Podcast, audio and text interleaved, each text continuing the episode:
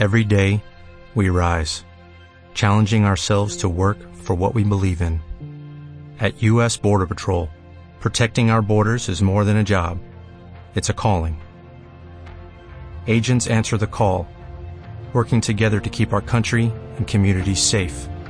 If you're ready for a new mission, join U.S. Border Patrol and go beyond.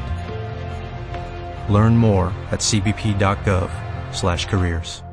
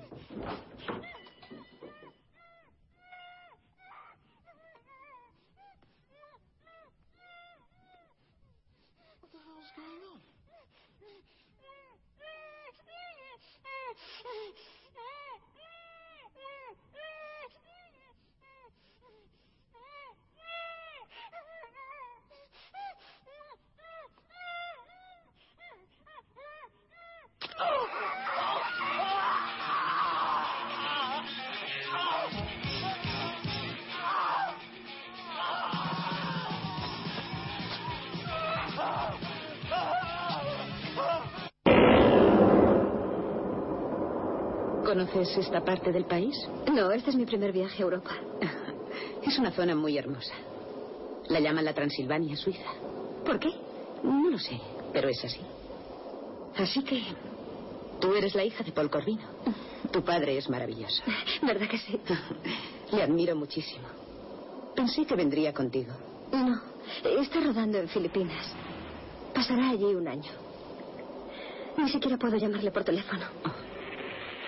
En cualquier caso, te ha dejado en buenas manos. ¿Sabes? Estoy segura de que te va a gustar nuestro colegio. Para empezar, todos hablamos inglés. Así que nuestro programa académico se basa en el sistema americano de... ¡Una abeja! Oh, ten cuidado, puede picarte. No, déjala entrar. No, fuera. ¡Te va a picar! ¡No la mate! Por favor, no la mate. No la toques, no la toques. De gritar. Es una abeja. Ya lo sé. No me hará daño. Los insectos no me hacen nada. ¿Qué dices? Me gustan. ¿Te, te gustan? Sí. Adoro los insectos.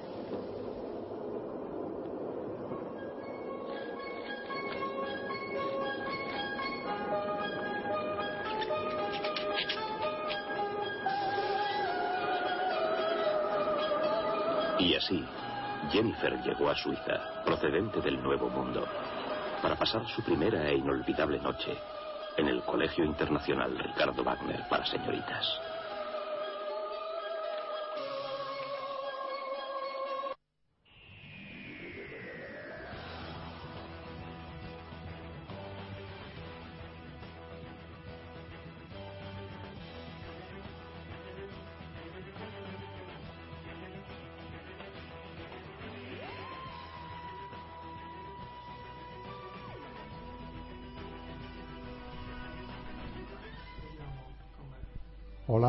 Buenas, bienvenidos una semana más aquí a Sunset Boulevard. Ya sabéis que es el programa que hacemos en www.artegalia.com y que nos podéis también escuchar y descargar en ivox.com. Eh, durante el verano, bueno, vamos grabando programitas, eh, también un poco pues, para estar aquí frescos en el, en el estudio, que pasamos menos calor que en casa o por la calle. Y uno de los programas que hemos pensado hacer es un poco algo algo especial, ¿no? Algo que también era una cuenta una cuenta pendiente. Hace un, dos semanas se celebró el centenario del, del nacimiento de, de uno de los el gran maestro del, del cine de terror italiano, más concreto que se llama el Giallo, ¿no? dentro de esa categoría. Que ahora hablaremos un poquito de lo que es el Giallo, exactamente, que es eh, Mario Bava. Hablaremos de él, hablaremos de, de cómo inició un poquito ese, ese término, ¿no? Y sobre todo nos vamos a centrar en, en su gran discípulo, ¿no? Que es Darío Argento. Eh, ya lo hemos nombrado en alguna ocasión aquí, hemos hecho especiales de cine de terror y hablando de cine italiano, etcétera, etcétera. Y evidentemente Darío Argento es un- uno de los directores fetiche que, que tenemos en el programa. Y como no, pues bueno, teníamos Gian. Así que por eso, por lo cual estamos hoy aquí. Estamos David Antón, muy buenas. Muy buenas. ¿Qué tal, qué tal va todo? Mm, Bastante bien. ¿Te gusta, te gusta Argento, no? Eh, sí, claro.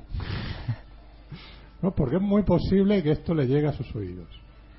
Que le llegue, que le llegue. Nos No. alegraremos. No sabemos si habla, eh, entiende el español o qué, más o menos, pero bueno, o sea, que por lo menos le puede llegar o por lo menos a su círculo cercano. No lo podemos tener con nosotros, como tuvimos aquí a Enzo Castellari, por ejemplo, a Polnacci, pero bueno, quién sabe si en un futuro no muy lejano, pues podemos, podemos charlar con él. Y ya sabes que yo soy Fernando Montano, que también fan de, de Argento, que vamos a tener también, aviso a los fans, a los oyentes del Sunset, vamos a tener a Maxi con nosotros vía, vía telefónica, iremos hablando con él lo que podamos, ¿no? Porque ya sabéis que está en el Freaks Arts Bar en calle del Carmen número 9 y anda ahí liadillo, y también desde hace un par de meses en eh, Freaks Benalúa, al lado de mi casa. En la calle Alona número 8. Eh, pero bueno, hablaremos con él también que nos dé sus impresiones acerca de Darío, Darío Argento. Y con nosotros lo que tenemos es también a uno de los, yo creo que el mayor conocedor de, de Argento, en, yo no sé si en Alicante o en España, a saber, a saber. Ha venido aquí y nos ha sacado la enciclopedia de Argento de todos los libros, parte de los libros que tiene, que creo que no será ni el 10%. Pierre Vives, muy buenas. Ciao, buongiorno. Parleremo in spagnolo oggi, eh? Hablaremos en español, pero si quiere venir Dario Argento, le haremos la entrevista en italiano, ¿eh? ya ves, ya ves, seguro. Eh, un placer tenerte por aquí. El placer es mío, muchas gracias por la invitación y de verdad es un lujo poder eh, seguir hablando de Argento porque aquí en Alicante la verdad es que se le, se le quiere mucho. Porque, bueno, la verdad es que he tenido la oportunidad también recientemente, hablando ahora de, de Maxi Belloso, de haber podido llevar juntamente con, con él Uno, Pues, un eh, ciclo de. tres ciclos incluso seguidos que por lo que parecen uno único pero realmente tres ciclos dedicados al, al maestro Argento de alguna manera el, el gran nombre del, del Giallo aunque debemos hablar también de, de su padre de alguna manera fundador que lo hemos comentado ahora Claro, Mario Bava Mario. Fue un poco también un homenaje, ¿no? Pues ya que se, se cumple el centenario y todo eso, pues hombre, eh, creo que está bien que, le, que hagamos, hagamos alguna mención. Eh, bueno, mm, Pierre, para que no lo conozca, pues ya que eres la primera vez que estás por aquí, por el programa, o sea, eres una persona polifacética, ¿no? Porque estás metido en el, en el mundo de- del cine, también haces, tu, haces tus pinitos, eh, en cuestiones también de algunas cosas que has hecho en tema de doblaje, ¿no? Y, y luego también en el tema lingüístico, ¿no? O sea, un gran conocedor y que dominas varios idiomas. O sea que eso ya a algunos nos da una cierta envidia. La envidia no es muy sana y, y si entramos dentro del Giallo un motivo más para acabar Claro, con claro, alguna claro, que otra persona todos los motivos son válidos Eh, Y la y, verdad- bueno, un poco cómo, cómo te metiste tú un poco en todo en toda esta pasión del mundo del cine y todo eso. ¿Dónde te surge la, la afición? Primero a ti como persona y luego a ver cómo, cómo te surge la pasión por Argento. Bueno, realmente todo esto, como en la vida, yo creo que es progresivo, ¿no? Uno no, no llega a ser consciente un poco de lo que te conduce hacia determinados lugares. La pasión, la pasión hacia el cine realmente me llega porque es una manera. Yo he sido siempre un gran tímido. Yo creo que eso también tiene mucho que ver. Y en el cine también es un poco como vivir otras vidas, meterte en otras pieles. Y siempre, desde muy pequeño, he disfrutado mucho con el, con el cine de terror. Y es algo que, bueno, yo era de los que sufrían las películas, pero no sé, debo ser un poco masoquista porque ese sufrimiento me gustaba repetirlo una y otra vez. Yo recuerdo haber ido al, al ex- al estreno, por ejemplo, de Crip Show, y la verdad es que pasé mucho miedo al salir, era un crío, y sin embargo mm, ha sido un, un amor creciente. Y Argento, ¿cómo lo descubrí? Pues realmente sin darme cuenta, sin saber tan siquiera que era él.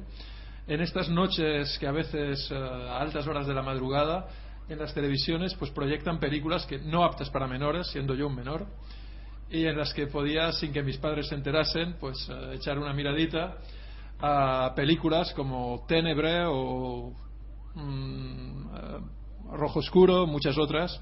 Y la verdad, un día me interesé por saber quién era. Y ya lo volví a descubrir ya más mayor, hará como 20 años, y ya de entrada ya fue un seguimiento ya de todo, toda la labor que había realizado, intentar realmente saber lo que hacía, el temor que dejase de hacer cine, y bueno, y la suerte de ver que de momento sigue, sigue en activo. Sí, ¿no? Me parece que, que cuando llegan a una, a una cierta edad, eh, cineastas pues, como le ha ocurrido a Argento, como, como otros tantos, ¿no? Que parece que, que se apagan, ¿no? Sin embargo, sin embargo Argento sigue, sigue trabajando, sigue haciendo películas, preparando proyectos y todo eso, o sea que eso es loable, porque a partir ya de, a partir de una cierta edad, como que los productores y todo eso ya no arriesgan en este tipo de, de cineastas. Sí, bueno, la- afortunadamente el propio Argento es eh, el mismo también es productor, igual que antes lo era su padre ya desde su primera película. Y es un procede de una familia para bueno para nuestro, nuestra audiencia que quizá no conozca los orígenes del maestro Argento, que está muy ligada al mundo de las artes. Eh, de entrada su padre ya era productor, su madre una fotógrafa de, de moda de alto nivel. De ella, pues eh, son eh, muchas de las mm, fotografías más famosas inicialmente de grandes actrices italianas, mitos como Sofía Loren o Gina Lollobrigida, que mucha gente desconoce que, bueno, eh, su madre, pues eh, realmente es una de las grandes responsables de que le entrase ese amor por las imágenes que por otra parte fue afianzando eh, también eh, el acompañar a, sus pad- a su padre en muchos de los rodajes el ser, eh, yo en eso me siento un poco identificado con Argento, aunque sin duda somos muy diferentes. Pero también él ha sido un gran tímido y eso ha hecho que también haya pasado grandes horas en soledad viendo muchas películas y poco a poco también pues haciendo críticas de cine, metiéndose un poquito como guionista, como actor y ya lanzarse como director ya en su primera película, L'Uccello dalle piume di cristallo, El pájaro de las plumas de cristal, el año 69, hasta la actualidad, su última obra, eh, Drácula 3. 3D. Eh, realmente es eso, ¿no? Hay muchas veces que, que lo que tú mamas desde la infancia es lo que, eh, a lo mejor sin quererlo, es lo que te terminas convirtiendo tú de mayor, ¿no? Este tipo de personas de, de ocurrido, pues gente del, del cine, del teatro, del arte y todo, pues está involucrado en eso porque es lo que realmente conoce, ¿no? O sea, no, no resulta ajeno y también le puede ser un poco más fácil a la hora luego de, de iniciarse un camino por su propia cuenta. Eh, sí, tiene sus ventajas y sus inconvenientes. Como Ah, tiene las dos cosas, puede, ¿eh? puede producir un profundo rechazo hacia ese medio que, que ves por todas partes a tu alrededor, porque bueno, él eh, era amigo de Bernardo Bertolucci, también dedicado al cine. Desde muy pequeño recibían en casa a Ennio Morricone, los grandes mitos del, del cine, ha colaborado con Sergio Leone. los grandes nombres del cine italiano. El maestro Bava, de alguna manera, lo apadrina hasta cierto punto. Él observa sus filmaciones y, bueno, está rodeado de ese ambiente y, de hecho, realmente, pues es, es una pasión, pero él también era una persona un poco rupturista, un poco con su época. Él ya quería un poco romper una modernidad en un país como Italia. Tiene mucho mérito de, de poder hacer estas películas tan fuertes eh, procediendo de, de Roma y teniendo el Vaticano tan cerca, esa profusión de sangre, de, de carne y bueno, quizá deberíamos empezar a explicar un poquito qué es el, el giallo. que es el Yalo y un poquito nos, nos adentramos también en, en su maestro, en Mario Bava, ¿no? Sí, Para dar las pinceladas y, y entender un poquito más cómo, cómo surgió un poco todo, todo esto. Entonces, realmente, eh, la diferen- diferenciar lo que es un poco el cine de terror de lo que es el Yalo en sí, que no sería exactamente lo mismo. Eh, realmente hay, hay matices. Hay Hay, matices, se, puede ver entre el terror y también hay otro género que el- en Italia, hablando del giallo, yo para esto me remito un poco a las fuentes italianas para la mejor definición de giallo, porque es un poco delicado, porque no hay una terminología exacta vista desde fuera. Ellos hablan de mystery también, lo que son las obras de misterio, y el terror, y estaría a medio camino. Eso sí, con... El- el lo que viene a ser también el, el láser, ¿no? Que, el- que luego Y surgió en, es otro Estado- extremo. en Estados Sí, Unidos. a partir de ¿no? Viernes 13 y muchas películas Exacto. similares ya que es, se pues digamos que es un poco todo ello y es un poquito el, el, el añadirle los siguientes ingredientes. Eh, un aspecto erótico sádico muy pronunciado y la presencia de- del arte. Esto en plan, eh, digamos, ya muy, muy sintético. Luego también se podrían eh, retomar una serie de puntos que, son recurrentes en todos ellos. Desde la primera película que es considerada la, fundadora de todas ellas, que es La ragazza che sapeva troppo, de Mario Bava, del año 62, en cuyo título ya vemos un homenaje a Hitchcock, que también es otro de los maestros que también influye un poquito en muchas de estas películas. La ragazza che sapeva troppo, que de alguna manera nos remite al hombre que sabía demasiado. Las dos películas de Hitchcock, del año 56 y 34, si no me equivoco. Y nada, eh, estas películas también, aparte de los elementos que hemos comentado ya, tienen eh, unos que siempre vuelven, que es la inverosimilitud también de las situaciones de partida. Siempre son situaciones de partida un poco alocadas. Si vamos comentando algunas películas, las iremos viendo eh, en función con elementos muy concretos. La importancia de las puestas en escena también, eh, son muy, muy artísticas. Esto es italiano. Una, atmósfera también amenazante. Este sería otro de los puntos. El énfasis sobre los ruidos, que también es algo que ya de alguna manera los rusos empiezan con el sonido en el cine y aquí los italianos lo van a utilizar de forma muy inteligente para producir, digamos, unas sensaciones de temor grandes, que eso pues hace que sintamos también un placer muy grande los que somos grandes miedosos y que nos alimentemos un poco de ello, ¿no?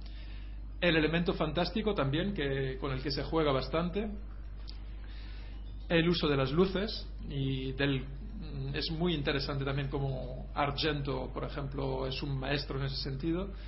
Y ya quizás eh, un detalle también en el que muchas veces no se ha caído, pero que también es importante, es que muchas veces también se va a jugar mucho con nosotros. Es un poquito, es un poquito en esto también se nos eh, reenvía al uh, Who Done It, el quién lo hizo de Agatha Christie, muchas veces, el jugar a ver a quién lo ha hecho, ¿no? Y aquí se nos engaña siempre. El penúltimo o el último de los casos de los muertes siempre creemos que es el asesino. Y luego al final hay un desenlace en el que aparece de un modo totalmente distinto. Y bueno, y quizás ya un otro aspecto también que tiene cierta relevancia es eh, el psicoanálisis de alguna manera, eh, también una cierta presencia, actualizado también. El- Estos serían los puntos claves, yo creo, con los que me quedaría para un poquito quedarnos con lo que es un poquito el giallo italiano. Lo que es la palabra yalo en sí significa, traducido al español, amarillo. Así es. Sería el color amarillo.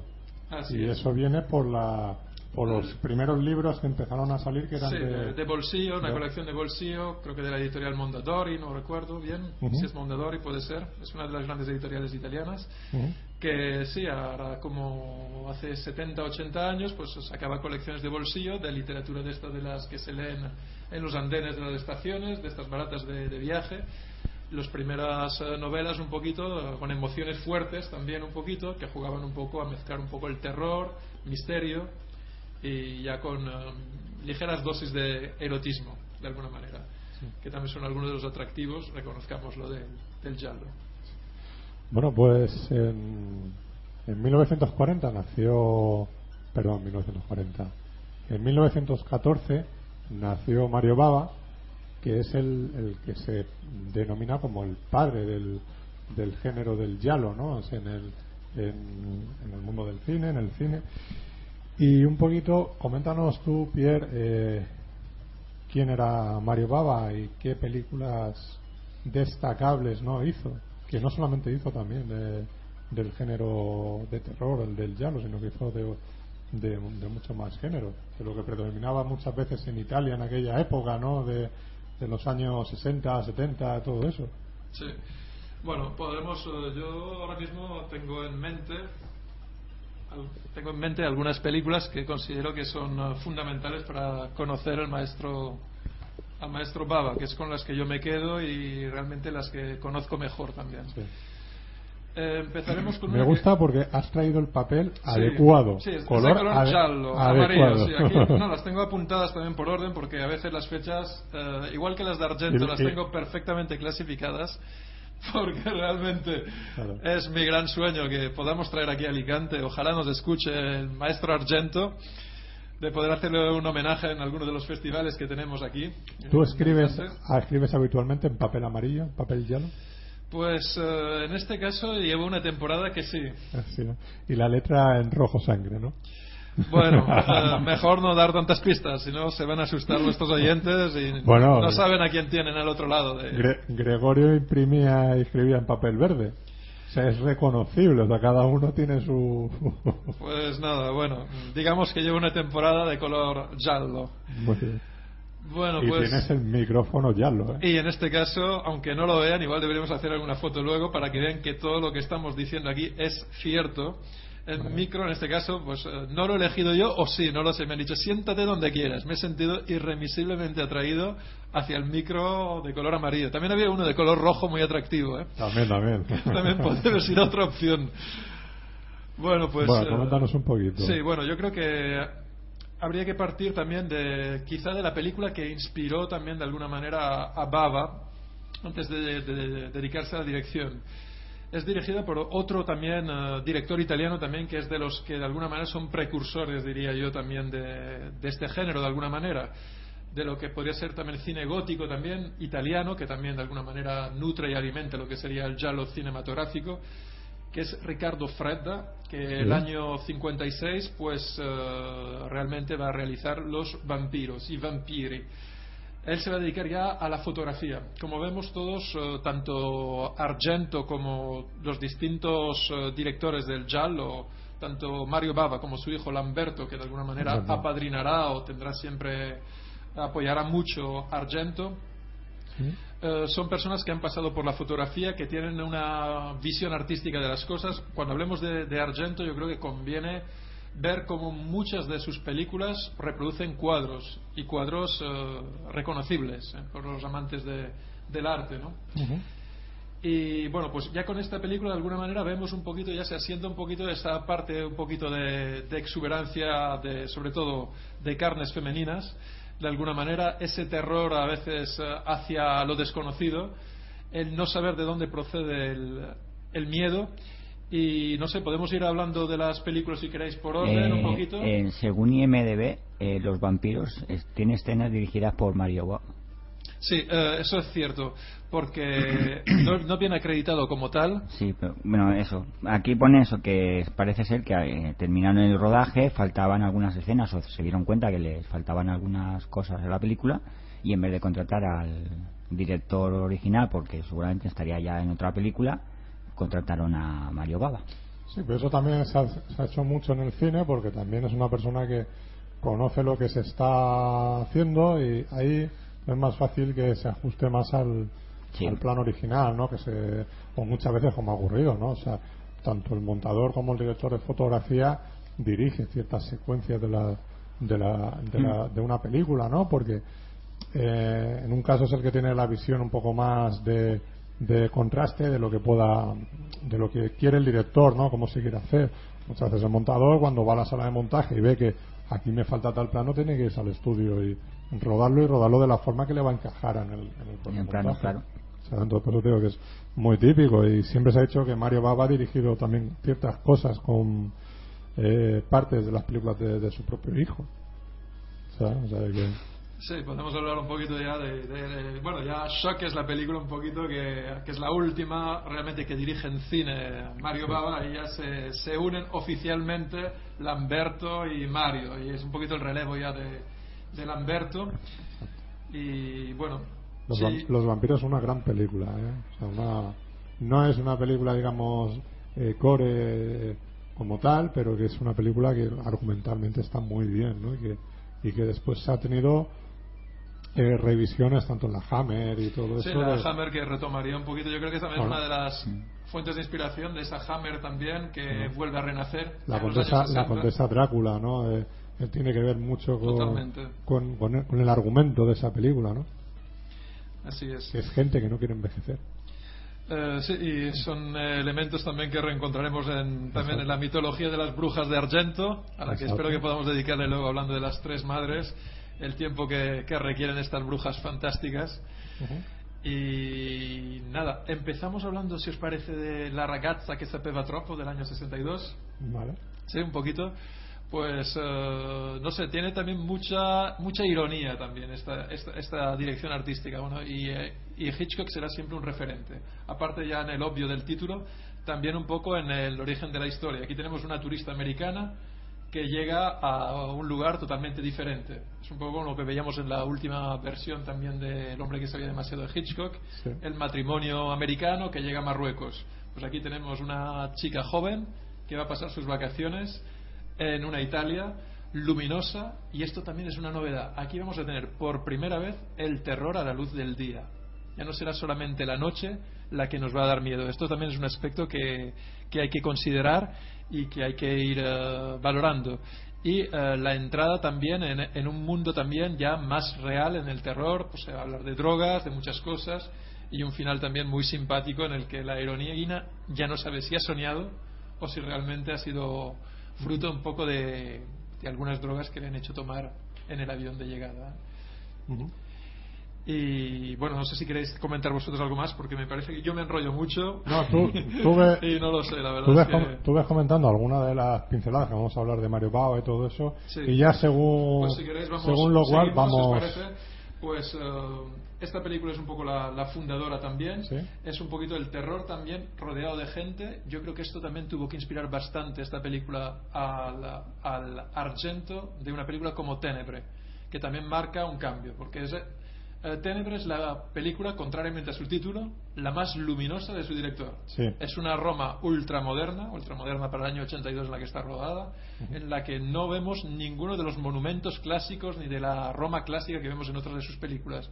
Es una Roma ultramoderna de, de grandes mansiones, de lugares en los que todo está, no sé, aparecen eh, centros comerciales, todo muy aséptico. Sí. Y eh, uno de, lo- de los asesinatos más tremendos que hay es en una plaza, en una plaza al abierto, rodeado de niños, de, gente que va paseando, en la que vemos un asesinato delante de la mirada de todos. Es un poquito casi lo que le va a ocurrir a la protagonista en eh, la escalera de Trinidad dei Monti, vamos ahí junto a la junto a la Plaza de España. Y es, eh, son grandes momentos, eh, vamos, que, que se quedan en el imaginario, yo creo, de cualquiera que vea esta película. ¿no? Y bueno, eh, si queréis, para ir más rapidito, porque si no, no vamos a acabar, pasamos a la siguiente película, que para mí es una de mis preferidas del, del maestro Bava, que es I tre volti della paura. En español, es, Las tres caras del miedo, creo. Las Vale. tres caras del Las miedo. tres caras la, del miedo. la anterior nomás tuvo traducción literal, la muchacha que sabía demasiado. Correcto. Pues las tres caras Sí, del miedo. a- ayuda un poco porque a veces nos despistamos con lo, entre el título original y el título español y digo, ya no sé si la he visto o no la he visto. Bueno, esto lo hacemos un poquito para que desde Italia nos escuchen ¿eh? Y que se animen a venir. que, Sí, que sepan, que sepan que estamos hablando de esa película, ¿no? que estamos hablando de ellos y que lo sepan y, y que bienvenidos. Mm. aceptaremos a cualquier miembro de- del universo Argento aquí. Bienvenidos aquí. O del universo Bava, o del universo Giallo. Exacto. Eh, I tre volti della paura, lo, lo bonito es que también, bueno, me, me remite también ahora, he estado releyendo, también soy fan también, tengo que reconocerlo, de un héroe del cómic italiano que también eh, se nutre mucho del giallo, que es Dylan Dog. Y he estado releyendo uno de, su- de sus álbums, que es, I tre- eh, vamos a ver, es La tercera cara de la moneda, que es fantástico, que de alguna manera es hace reflexionar un poquito sobre estas las distintas eh, visiones que podemos tener un poco de las cosas y distintas presentaciones de- del miedo. Aquí contamos con esta película con una presencia también importante de un, de un actor grandísimo que es Boris Karloff, Sí. que de alguna manera nos viene contando un poquito como un vampiro que es, un poquito relatando ese hilo conductor, un poquito de estas tres historias entrelazadas entre sí. Y es una historia también eh, que tiene puntos también que son muy atractivos. La primera de ellas es la del el teléfono del terror, por llamarlo de alguna manera, con una actriz también muy exuberante, como es propio del Giallo, que es la actriz francesa Michelle Mercier, y toda la acción transcurre eh, bueno, en una casa también eh, ultramoderna para la época, muy moderna. Y bueno, y aquí de nuevo hay eh, lo que les gusta jugar mucho a los directores del Giallo, esas ambigüedades sexuales. Aquí tenemos un caso de lesbianismo para la época, es muy fuerte también, eh, con una de las actrices, porque hay muy pocos actores que, que interpretan este papel. Son básicamente dos actrices, porque hay un tercer actor que no se verá nunca. Y jugar un poco con eh, estas llamadas telefónicas, de alguna manera, que ya veremos en películas como Scream, más modernas como Wes Sí. Craven. Pero que bueno, también hemos John tenido Carpenter también. John Carpenter. Lo hizo con eh, la de Alguien me está llamando, creo que. No no recuerdo si se tituló así aquí en España o algo Es así. algo así. Sí, es muy Más o menos. Y luego anteriormente ya lo había vivido antes, un poquito antes, con eh, en los años 50 con Barbara Stanwyck, Sí. en una película en la que ella, hace, ella cree que está disminuida, discapacitada en, un- en su casa y es el propio marido el que está haciéndole recibir las llamadas. Que en inglés era el título algo así, ahora no lo recuerdo exactamente, pero algo llamada errónea, número equivocado, wrong number. Es eso, no recuerdo el título español, pero vamos, era su marido realmente el que quería ir a por ella. Siento el spoiler. Aquí, aquí ya, digamos, en este tipo de películas se abre un poco eso, ¿no? De, de- de contar contar historias, varias historias, ¿no? De, de, de terror y todo eso, que luego se, han- se ha hecho se ha hecho muchísimo, ¿no? Sí, además son eh, historias entrelazadas entre sí, es como lo de Creep Show, de alguna manera Exacto. también, que son varias historias unidas entre ellas, Exacto. Que también es un poco el formato también de, de los cómics, porque muchas de las personas que del público al, al que nos gusta este tipo de género, de alguna manera también hemos sido devoradores de cómics, e incluso aquellos que las han dirigido también lo han sido.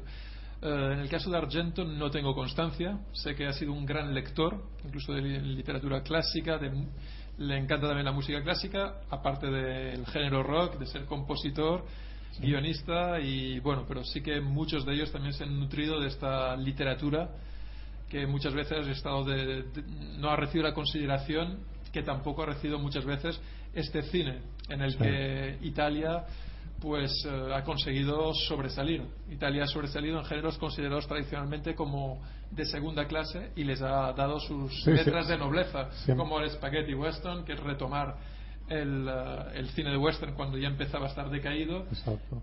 modernizarlo, el, policíaco. el policíaco. A ver, Y- Ocurre lo que pasa, claro, se, se aplicó sobre todo desde Estados Unidos el, el término de, de spaghetti western o del polichesco, todo eso, como más despectivo, ¿no? Entonces, claro, los propios eh, los propios directores esos repudian ese, es- esos nombres, ¿no? De, de spaghetti western, polichesco, tal.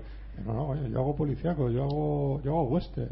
Las etiquetas hacen, hacen daño muchas veces. Exactamente, claro. Entonces, parece, porque luego eso queda mucho en, el, en, la, en la mente de la gente que no indaga en ese tipo de géneros y dice, no, es que eso, son- eso es todo morralla lo que hay. y poner en un mismo saco Esa- distintas producciones, unas muy nobles y otras que son simplemente imitaciones también Exacto.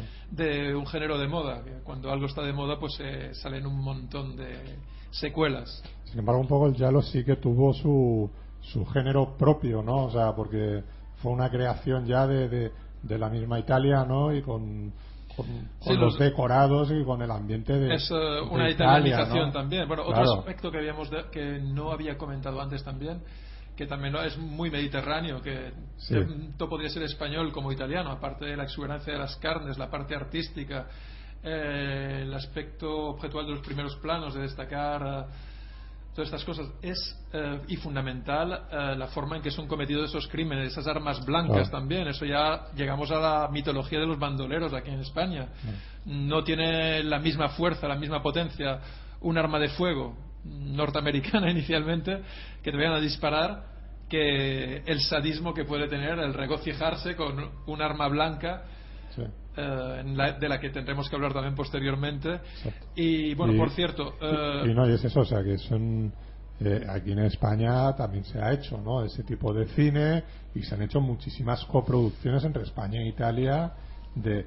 De o tanto rodándose en Italia como rodándose en España, En los ¿no? años De- 60, desde entonces, los años especialmente, 60, exactamente. con Mario Bava por 70, ejemplo tenemos ni más ni menos la siguiente película es Terror en el Spazio que de alguna manera es de terror fantástica tengo la edición de ahora en DVD que sacaron eh, a través del Festival de, de Venecia cuando fue reestrenada hace unos poquitos años y realmente fantástico con coparticipación española y el actor español Ángel Aranda en uno de los eh, papeles Aquí, protagónicos. no, aquí no recuerdo si se ha llegado a editar en DVD. Creo que no. No la he conseguido aquí, la verdad. Creo, creo que no.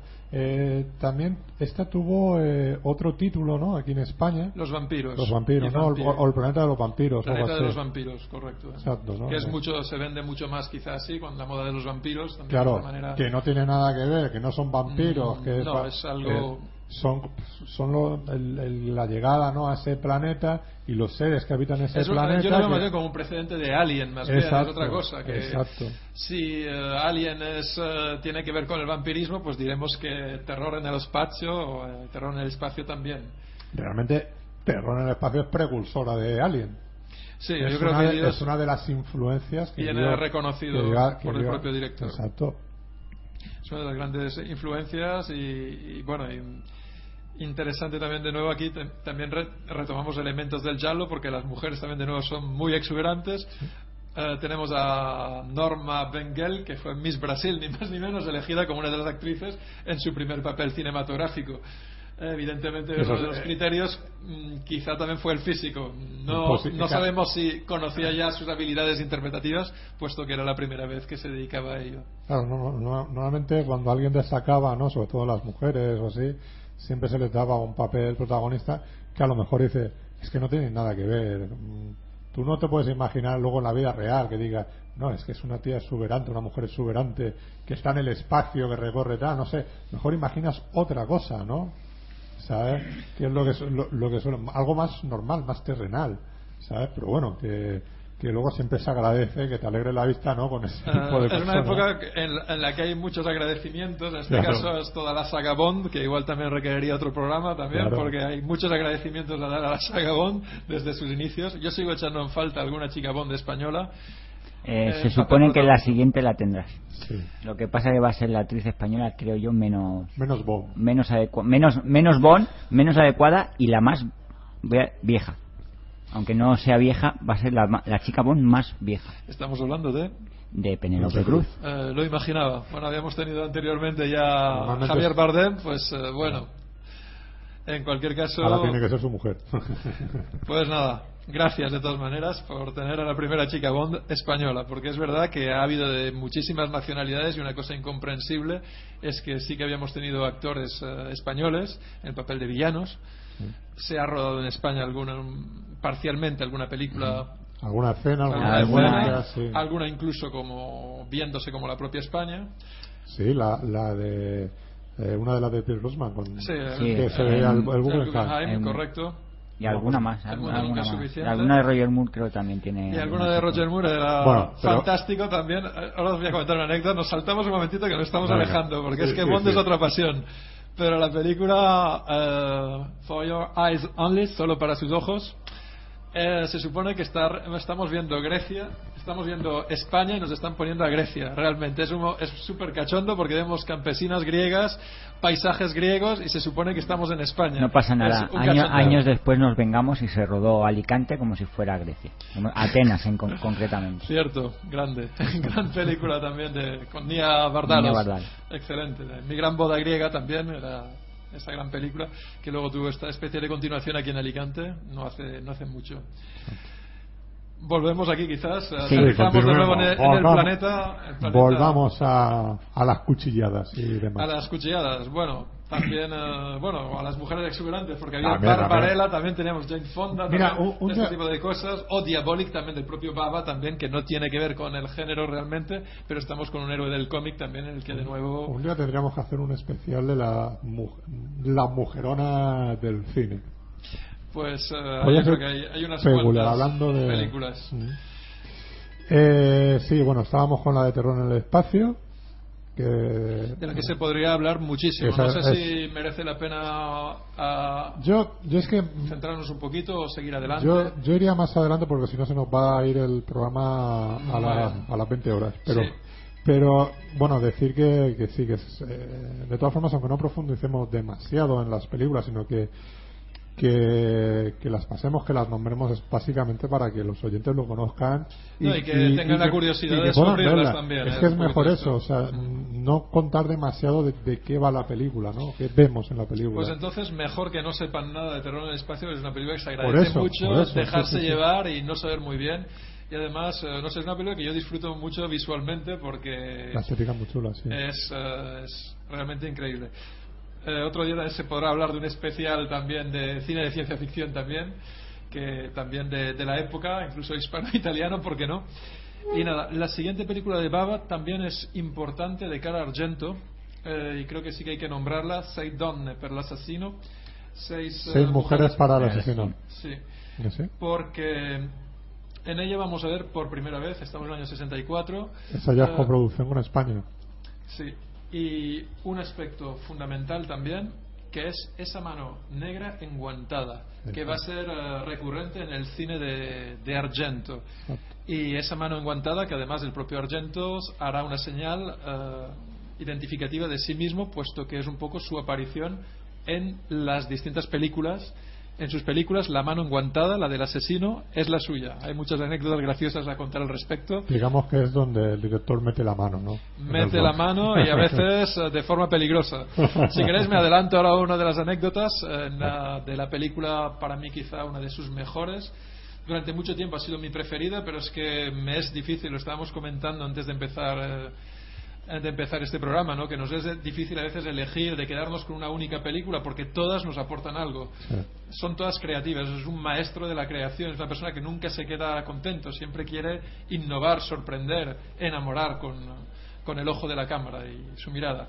Pues en la película Rojo Oscuro, eh, en una de las escenas eh, en la que hay una muerte en una bañera, no sé si quizá comentar de quién, bueno, es, eh, No. de- no decimos de No quién, decimos de quién. una de las actrices, pues comenta que realmente lo estuvo pasando muy mal porque Argento realmente consigue realmente que, que, que, que- que creyese la propia actriz que se iba a quedar ahí dentro de la bañera bajo el agua. Desde- porque con esa mano realmente comenta que es una de las cosas que bueno que hacía que se, la dirección de, de actores era excelente tan excelente que realmente bueno que se metió tanto en el papel que realmente que al final podía haberse dado el caso de, de- de- ella llegó a temer por su vida vamos. Yo tenía una amiga, tengo una amiga, que se parece muchísimo a la actriz esa de que muere en esa bañera. Bueno y luego nos lo comentas porque no sé si se puede decir aquí o si la conocemos Hombre, eh, Eh, no, no la conocéis. bueno el- pues, el- Bueno, el- Ferna- Fernando creo que la llegó a ver alguna vez. El nombre de la persona la puedes decir. Sí, actriz. Lucía. Lucía, claro, claro, eso. ¿Es cierto? Bueno, pues un saludo para ella, se parece a una actriz Y, y, argentiana. y esa actriz. Es actriz, sí. Bueno, pues, Y buena. Ah, pues continúa. eh, sí, simplemente pues eh, comentar otras películas quizá del, del maestro así importantes, también dentro del género giallo, yo me he, quedado- me he apuntado a las siguientes, son cinco muñecas para... Para la Cinco muñecas Para no, la- para la luna de agosto. para Para la luna de agosto. agosto, eso es verdad, cierto. del mismo año en España se llamó lo he buscado porque no, no sabía cómo era en español porque muchas películas las he conseguido en Italia ¿no? Y- Sí, eso es lo que te quería comentar también ahora, en un, si quieres ahora. Eh, eh, las ediciones que hay aquí de la mayoría de películas de este tipo dejan un poco que desear. Eh, Eh, sí que no, una- son- no es la misma edición muchas veces, sí que hay, se cortan es- o se- ediciones se cambian, recortadas. o ediciones adaptadas también, porque a veces nos viene de la edición americana, no nos viene necesariamente de la edición Sí, de italiana. hecho es que muchas pasaban antes por Estados Unidos y luego llegaban a España. Entonces llegaban, eh, si allí la censuraban, aquí teníamos esa versión. No, es curioso, yo de Tenebre, por ejemplo, tengo distintas versiones, ¿no? Unas de las que enseñan más detalles, menos, de rojo oscuro lo mismo. Claro. De Rojo Oscuro, por ejemplo, sí se ha editado en España eh, eh, un- un- una edición doble muy chula Sí, se han hecho que- varias ediciones. que, que lleva lo que es el- lo que vimos aquí en España y el montaje de original, ¿no? Con todas las escenas íntegras. Entonces tú descubres ahí "Hostias, digo, el concepto de la película cambia. Ah, o sea que Sí, son, son matices interesantes también. A veces es que es verdad que en América se intenta formatear siempre el producto. Tiene que tener una determinada duración, Eh, tiene que a veces suavizarlo, lo que algunos elementos eróticos, algunos crímenes. Y ahí estamos perdiendo mucho de la esencia de, de Argento. Y otra cosa, otro aspecto que quizá no hemos comentado también del giallo, que también es recurrente en los distintos directores y especialmente Argento, es el- la importancia de la música y a veces eh, la importancia de la música nos lleva a hacer planos larguísimos, interminables, para algunos críticos internacionales, especialmente americanos, que no pueden entender el plano de la Dolly, por ejemplo, en la peli Ténebre, que se esté paseando por la fachada de un edificio mientras está ocurriendo unos crímenes atroces en el interior.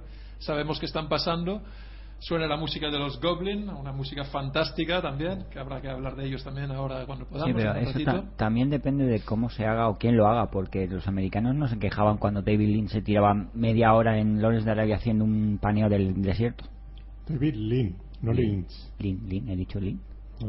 Lynch hizo otros planos Sí, sí, larguísimos sí. en otro desierto. No, pero puntualicemos que no se confundan No, también de que David Lea- Lean. lean. Lean a David. O sea que los americanos tenían esa. es decir, depende quién lo haga, cómo lo haga y para qué lo haga, pues nos vale o no A nos ver, vale. eso está claro. Lo, lo- lo haces tú, está mal. Lo hago yo, está bien. Es así. Siempre se ha dicho así un poco. Es que sobre todo el, el temor a lo desconocido, como vamos diciendo, ¿no? De alguna Claro. manera aquí llega algo novedoso de, de un país como Italia que hay que asimilar primero, ¿no? Que decir, bueno, es una manera diferente de hacer cine, ¿no? Y bueno, y sobre todo cuando te viene de otro lugar, pues hay un poquito que lleva su tiempo. Ahora está reconocidísimo en todo el mundo, pero, pero bueno, ha, habido unos años de asentamiento. Sí. Continuemos. Bueno, pues eh, un hacha para la luna de miel de nuevo ahí con, con producción española Eso. también ahí. Aquí también pues de nuevo eh, en todas estas películas también una cosa importante es la presencia del mundo artístico, el mundo de la moda, el mundo de la fotografía, el mundo de los escritores, Mm. de pianistas, de vamos, de alguna manera siempre está muy presente, es algo que es la seña de identidad, señal de identidad de, de Italia. Un italiano no, no puede entender eh, ninguna actividad de su vida, ya sea en la mesa, ya sea en la escritura, ya sea en su vida cotidiana, sin el arte.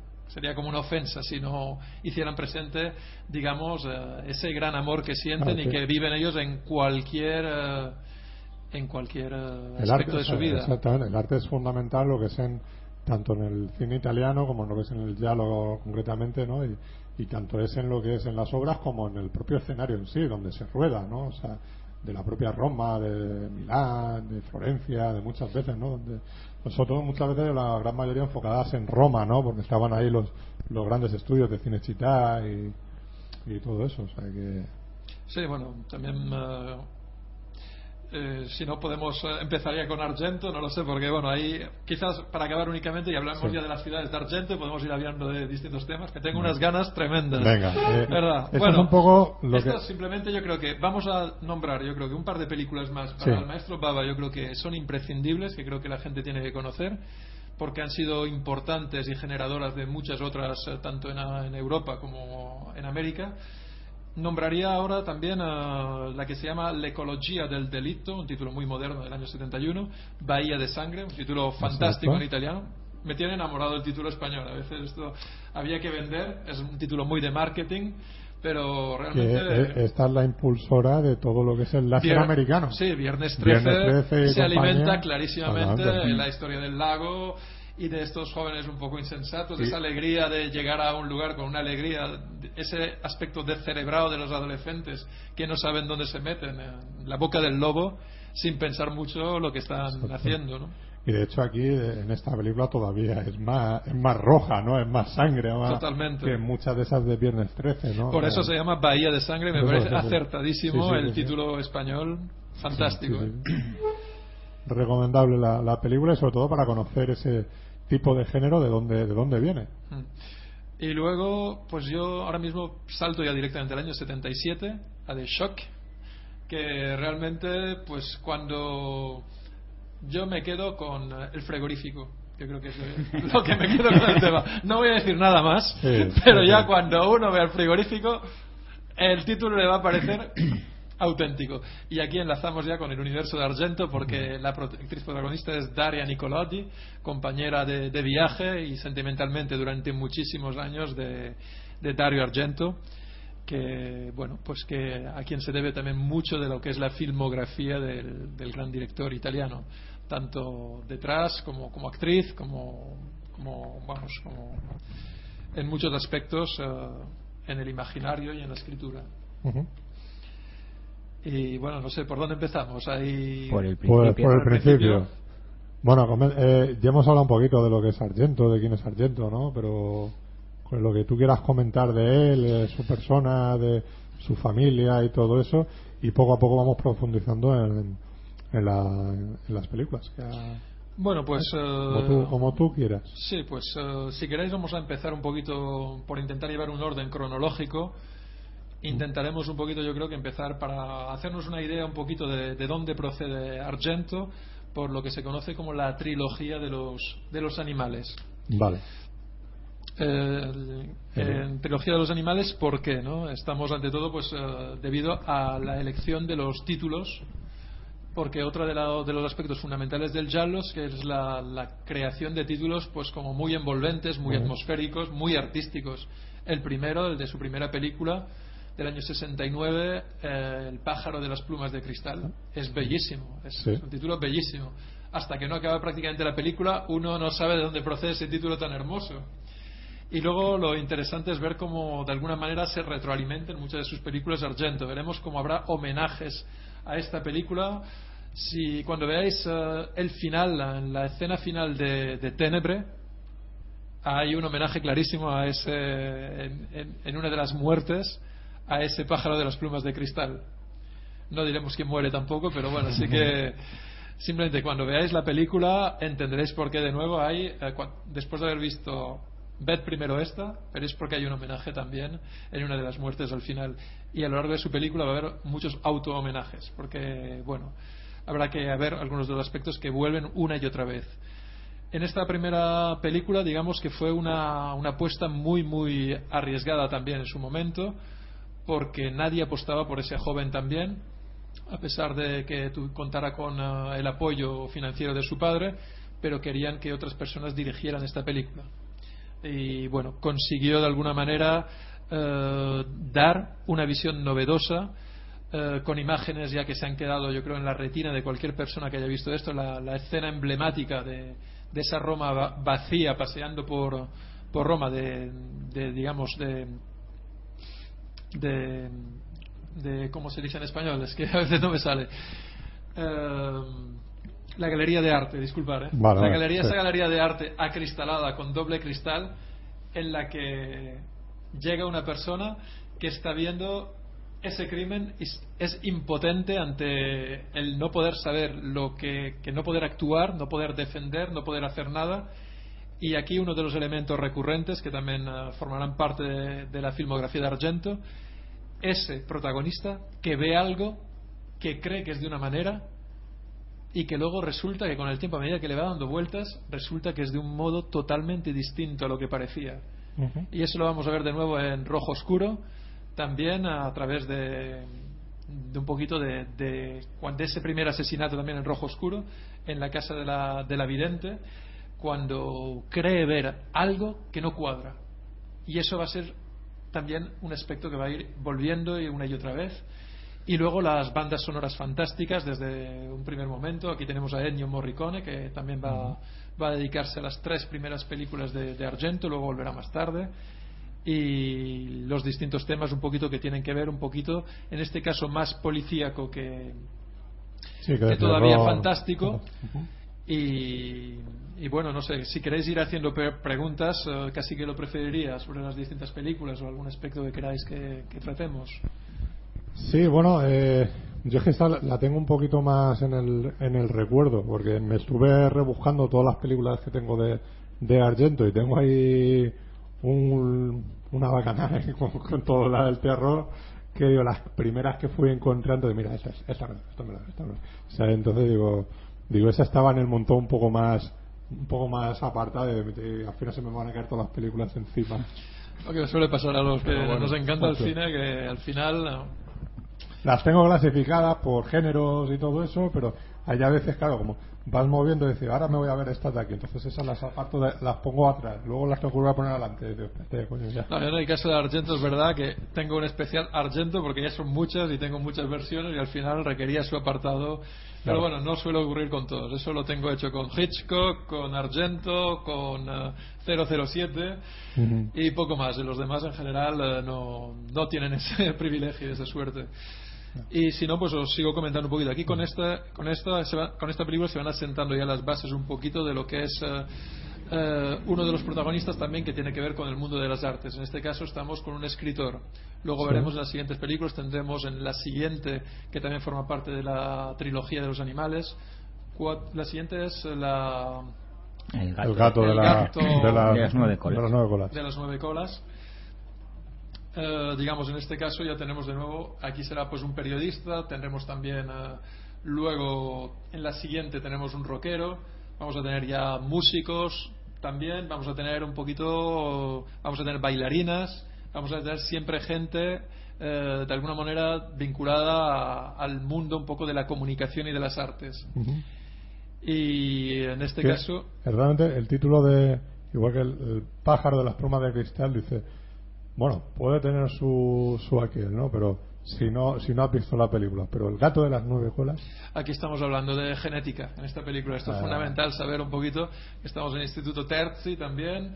Y bueno, y es interesante ver un poquito. Es una especie también de, de a partir de como hacía Hitchcock también, de crear una especie de MacGuffin también, de un punto de partida imaginario. En este caso, como que de alguna manera se acaba de descubrir un gen en el que ya se puede saber si algunas personas están predestinadas a ser, a, a ser asesinos en potencia, ¿no? A partir de ese instituto de genética y todo eso es un poquito, además se juega Eh, con un poquito con, ese tipo de argumento luego lo hemos visto en, en infinidad de películas, ¿no? Americanas que, que ya pretenden de ir de originales y luego sí que todo este- todo tiene Claro. Luego está, lo- luego está, claro, todo tiene un principio, igual que tiene un principio a lo mejor en estas películas que han llegado antes, o igual que también eso lo, lo hemos podido leer en, en alguna novela, en algún cómic, etcétera, etcétera, ¿no? Y siempre hay un sitio de donde sale esa, esa, esa idea. sí. Ahí es un poco ocurre también con, con, esta, con esta película. Mm. Pues en esta película ya tenemos, de- después del éxito del anterior, que parecía imposible que fuera a tener éxito, de hecho intentaron que no, que al- el, digamos, hubo un primer visionado en el que consideró, eh, digamos, eh, consideraron que quizás no había que, que hacerla pública. Ujú. Eh, Pero eso solamente en, salió Ita- adelante. en Italia o en el mercado Eh, internacional. no, se hablaba de Italia, antes de, vale. antes de eso. Lo que pasa que, bueno, se ve que una de las secretarias de producción de, de- le comentó a su jefe que eh, cuando parecía que acababa de hundir a la película, dijo, qué miedo pasado, lo he pasado muy mal, no quiero volver a ver ninguna película como esta. Yo, ah, no, pues la vamos a estrenar. Y precisamente gracias a eso tuvo el éxito que, que tiene, porque es una película potente también. Ah, Se habla de, bueno, una, una persona que se come a gatos y todo, hay barbaridades, hay cosas tremendas y, y bueno, locura, esquizofrenia de todo, temas tratados ya sin el menor pudor posible, ya con claridad, eh, porque en Europa en esta época digamos que ya iba cayendo la, la censura, como en América por otra parte. En América te- empezaremos a tener a Claro. finales de los 60 y hasta la época de Reagan un periodo de gran creatividad, de libertad creativa, en la que se van a tratar ya el sexo con mayor naturalidad y muchos aspectos y relaciones entre las- los seres humanos. Y bueno, y todo el imaginario de Argento, otra cosa importante también, siempre vamos a ver eh, seres también eh, llamados bizarros también. Todo el tema de la sexualidad también, la homosexualidad siempre muy presente, de seres híbridos también muchas veces, que eso en Italia, pues, y más en la época y esto, y es un recurrente del cine de Argento, ¿no? Es una pregunta que me gustaría hacerle, porque siempre me ha llamado la atención, ¿por qué, no? Porque otros directores no inciden en ello, pero él sí lo hace. ¿Por qué? Sobre las mujeres exuberantes, bueno, es- lo vemos en cualquier película del género, pero esto es un aspecto curioso, desde su primera película hasta la última, siempre. Y luego aspectos que también, eh, también pues el, eh, eh, no sé, tener un actor fetiche que de alguna manera siempre va a ser el taxista, de alguna manera, ese actor que... Sí, alguien, que- alguien que siempre es Aparece, es una- sí, reconocible en sus películas, pero para él sobre todo, porque Claro. vamos, y en Italia, pero vamos, en el resto del mundo no, pero es de alguna manera como ese eh, portafortuna que digamos que trae buena suerte, que los italianos a veces hay ese lado supersticioso de las cosas también digamos de la, para, para, de la vida. para que alguien que lo tenga un poco la idea más clara el, el no me acuerdo el nombre del actor el que ha trabajado en casi todas las películas de Lo tengo, de- lo tengo de- en la de punta James de la Cameron. Sí. eh, Eh, el bueno de Terminator eh, el Sí, es Michael Bien, pero Michael n- Biehn. realmente si miramos la filmografía de James Cameron no ha trabajado en tantas películas, simplemente encadenó tres seguidas. Bueno. Bueno, si regresamos a la trilogía de los animales, tampoco único- es que trabaje demasiado eh, Cameron eh, todo hay que decirlo así es. Eh, bueno Brooke, cine Brooke Campbell con Con, ese sí. con, con Sam Raimi Producir cine es, es costoso y bueno, y ojalá, ojalá se siga, que nuestros directores preferidos lo sigan haciendo y que nos sigan eh, los- enamorando y, sorprendiendo y- agradablemente. y los amiguetes salen más baratos Eso también ayuda, no, no lo dudamos. Eh, bueno, con esta película, la, la segunda ya de la trilogía, hay que decir que ya, eh, a- debido al éxito de la primera, ya se plantea un poco el que las películas de Argento, ya con esta segunda película, eh, que pueda ser exportable el cine, el cine de Argento. Entonces había que contar con colaboraciones internacionales. Vamos a contar con, en este caso, tres actores, que es el máximo que permitía la ley en este momento. Que tenemos a James Franciscus, que era de, de periodista. Luego tenemos también a Carl Malden, también, que, ha recibido dos, eh, dos Oscars, ni más Sí, ni menos, sí, sí. eh, con sus interpretaciones en papeles secundarios, pero de grandes películas de- del cine. Sí. Y una actriz también, eh, también hermosa de la época, eh, vamos, que es. Ay, me he olvidado en este momento. El verano no, no me ayuda, no me favorece. Eh, madre mía. Bueno, no te preocupes. Bueno, pues ya volverá. seguro. Catherine Spack. Catherine Speck, correcto.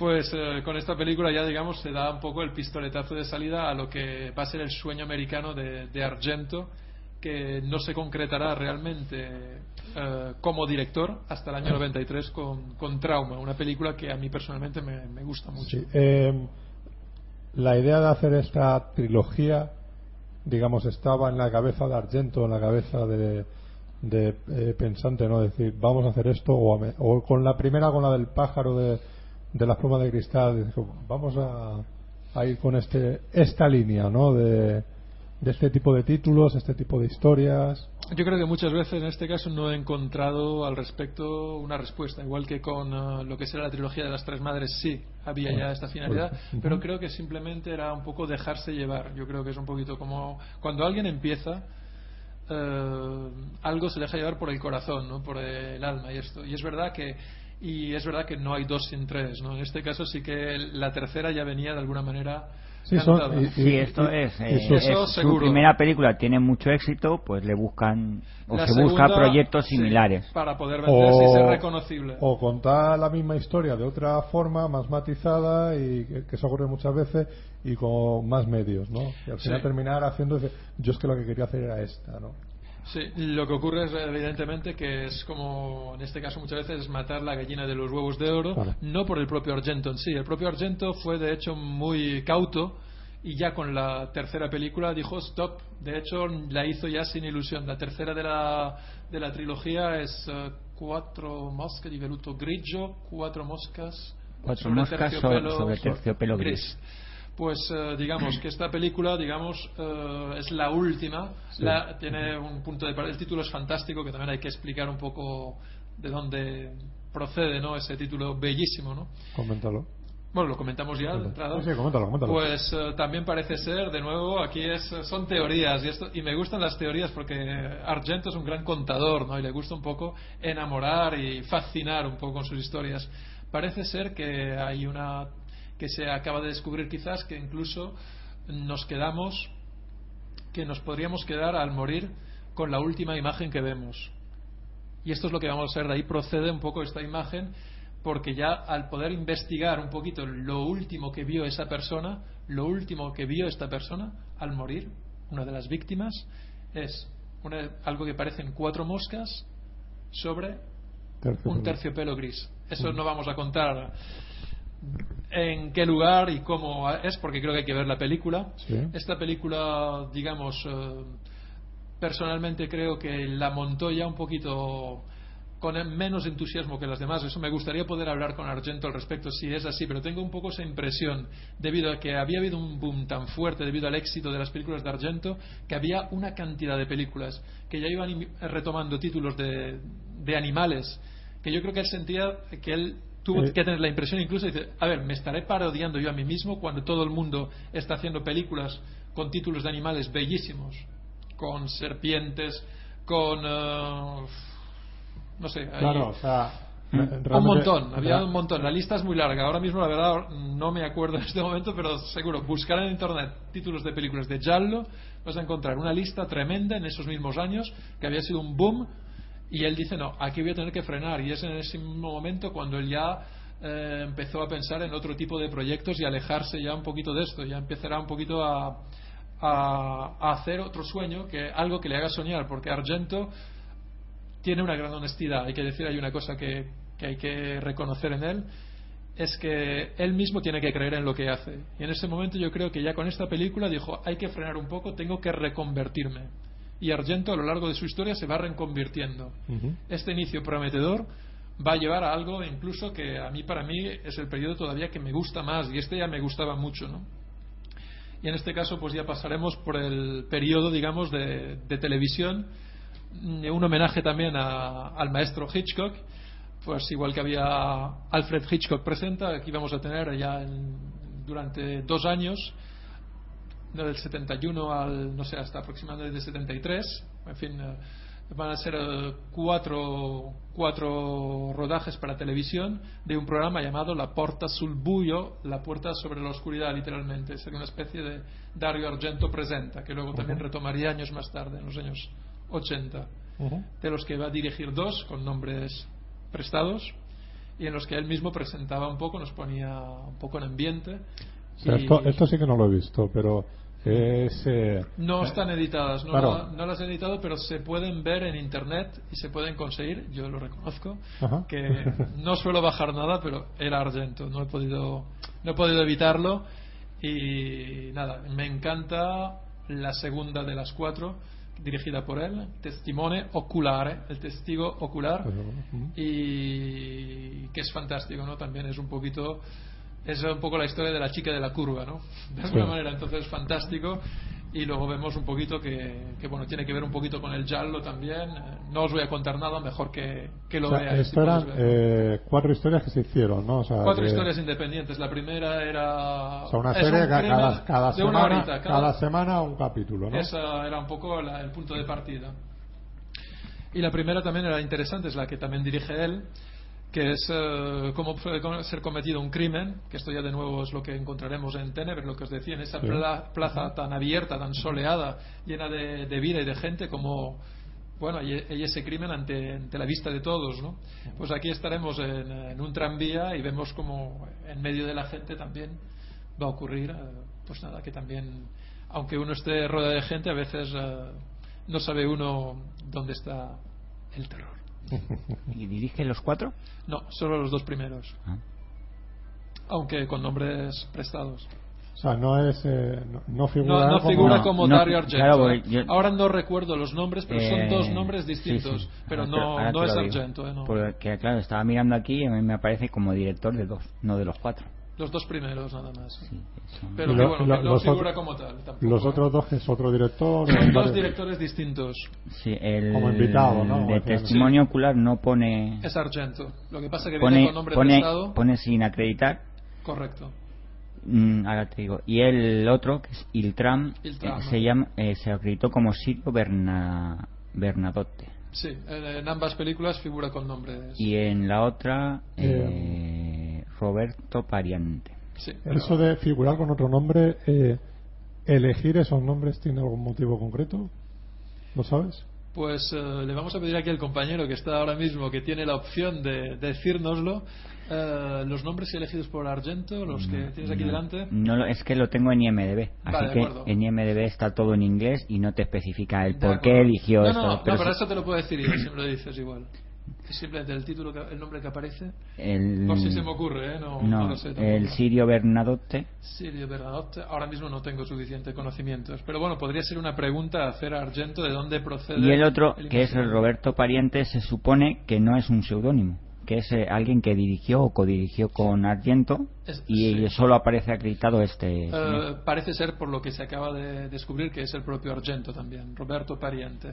Aquí en este caso con Pariente es fácil, igual tiene que ver con, pa- con, con familiar de alguna manera Mm. y Ajá. puede ser un poco irónico, ¿no? También esa ironía que caracteriza. Como Juan Carpintero y eso, ¿no? Podría ser, ¿no? sí, realmente. Que entienda quién tiene que entender eso, lo que acabo de decir. Ahí está, ¿no? Ahí, Bueno, pues mira, crack, ¿no? si le haces la pregunta. Eso al- nos la apuntamos, esa pregunta, una de las que nos apuntamos. esa, es, eh, esa es, no, esa la hizo Fernando Montano. Eh, te acreditaremos en este caso, hablando de acreditaciones, por Fernando Montano, también desde Alicante. Sí, bueno, y si hace falta ir para allá, yo voy, ¿eh? O sea, Vamos, vamos a ver, bueno, vamos a ver si. Nos vamos varios allí a conocer a tú le bueno, si eh, Roma no viene, no viene aquí, iremos nosotros a Roma, ¿no? Y si no, entre todos le pagamos un billete de avión, que se venga, que ahora que, que los hay muy baratos y, y, y se le deja, se los hospeda en una casa, en el Hostal Esclape, alguno de sé. Bueno, a ver si. A ver si conseguimos eh, que alguno de los festivales que tenemos aquí, que hay muchos ya que van cogiendo solera, que le dediquen quizás un homenaje y podría ser una Hombre, ocasión para la- la- poder la- traerlo. La verdad que el sitio más adecuado, yo podría reconvertir la muestra de cortos, pero el sitio más adecuado es la- las Navidades Sangrientas. Navidades sangrientas y yo también Sí. estoy pensando en Fantaels, cualquiera de ellas eh, podría ser válida Sí. y bueno, incluso el Festival de Cine de Alicante, quién sabe, es, es ver un poquito quién, eh, quién lo pudiera quién lo pudiera acoger. En cualquier caso, lanzamos la invitación aquí. Hay varios festivales, el de Elche tampoco No, sé si es, es un festival de cortos, no creo que haya un especial Argento, pero bueno, los, No, no los que hemos comentado, hay dos específicos, lo de Navidades Sangrientas estaría muy bien, Navidades y el Sang- Fantaels, yo creo que en estos son los que más... eh, A mí Navidades Sangrientas me pilla un poco más cerca. son 20 kilómetros. Bueno, es igual, háztelos andando. Lo resolveremos, Montano. Tú no puedes faltar. no, no, evidentemente, a mí me dicen que viene Argento y yo voy, o sea, no, no hace falta. Y lo dicho, si no vamos a Roma. Exacto. Y nada, y una idea Todos que, los caminos van a Roma. que, que llevo madurando desde hace tiempo sería un libro tipo Truffaut dedicado a, a Argento. Sería fantástico. E incluso, bueno, pues ¿por qué no hacer un viaje a los lugares de rodajes de Argento en el que quizás tuviéramos que ir siguiendo la pista de Argento y encontrarlo al final para esa entrevista final? Sería brutal como idea. Ojalá, ojalá realmente el maestro Argento y parte del universo argentino accedan a, a cumplir este sueño de, de niños grandes que somos todos los que estamos aquí, que disfrutamos mucho con, con el cine, que igual que él lo hacemos por amor al arte, porque esto es, eh, es una cosa que realmente no es para, para vivir de ello. Bueno, quizá Argento sí, porque ya son letras mayores, pero los que amamos el cine muchas veces únicamente es- lo hacemos por, por disfrutar de ello en la medida de, de lo posible. Bueno, continuamos. Continuamos. Bueno, pues eh, dicho todo esto, estamos en un momento en que Argento también vive una especie de crisis personal también eh, en su re- primera relación, acaba su relación de, de pareja inicial, con la que tendrá su hija Fiore, Fiore Argento. No solo ten- tenemos a, Asia. a Asia, que, de la que somos aquí seguidores y a la que estamos siguiendo en este momento también, ahora mismo en Cannes, presentando una película también de la que podremos hablar luego, que de alguna manera yo creo que tiene mucho que ver, un aspecto autobiográfico, de alguna manera, por algunos aspectos creo que sí se ha alimentado un poquito de ello en el imaginario para crear algo profundo y sentido. Si os parece, lo dejamos para el final, puesto Vale, que sí, sí, sí. es lo último de la Factoría Argento de, de ahora mismito, del 2014, ¿no? Pues eh, llegamos a ese periodo un poquito de, de pensar quizás Argento si quizás volver a una especie de orígenes en los que él también trabajó en, colaborando con directores de distintos ámbitos, de Spaghetti Western, Sergio Leone, haciendo de guionistas en muchas cosas, y él va a tentar la suerte con una película de corte histórico, con, eh, con un cantante y actor eh, que admiro mucho personalmente, es que es Adriano Celentano, Le Cinque Giornate, las cinco jornadas, pero que no tienen nada que ver con el género giallo. Esta película no va a contar con el éxito que, que había tenido él mismo, y ahí parece que el público se le va a alejar y él mismo no va a acabar, yo creo que convencido, puesto que nunca más va a retomar este género y va ya de entrada va a ser el catalizador, la catapulta que lo va a empujar ya definitivamente hacia un giallo, pero un giallo en el que él va a tener la, la, la oportunidad de reconvertirse y de recrear, que va a ir recreando continuamente y hasta llegar hasta bueno a esta película que ya pasamos del 73 al 75 que va a ser para muchos y quizás para mí también mm, siento decir que quizás porque es la primera que conocí de Argento realmente y la que me enamoró de él la que me hizo fijarme en él primero eh, Rojo Oscuro luego me enamoré profundamente de Tenebre y luego me fui enamorando de muchas otras que ahora iremos co- comentando ¿no? pues tenemos ese rojo oscuro fantástico del 75 en el que va a ser un periodo de, de crecimiento en todos los sentidos de Argento Argento no había dejado de ser un gran tímido y se va a enamorar de, de una actriz cantante presentadora completamente alocada eh, llena de vida, una persona que a él le va a dar mucho en esta vida, muchísimo, que va a ser su compañera Daria Nicolodi y madre de, de su hija Asia, con la que realmente van a salir juntos, van a ver mucho cine juntos y ella va a colaborar también en el guion de, de Rojo Oscuro y nada, lo que pasa que él también es una persona como muchos de los tímidos a veces también con un carácter más fuerte del que parece, ¿no?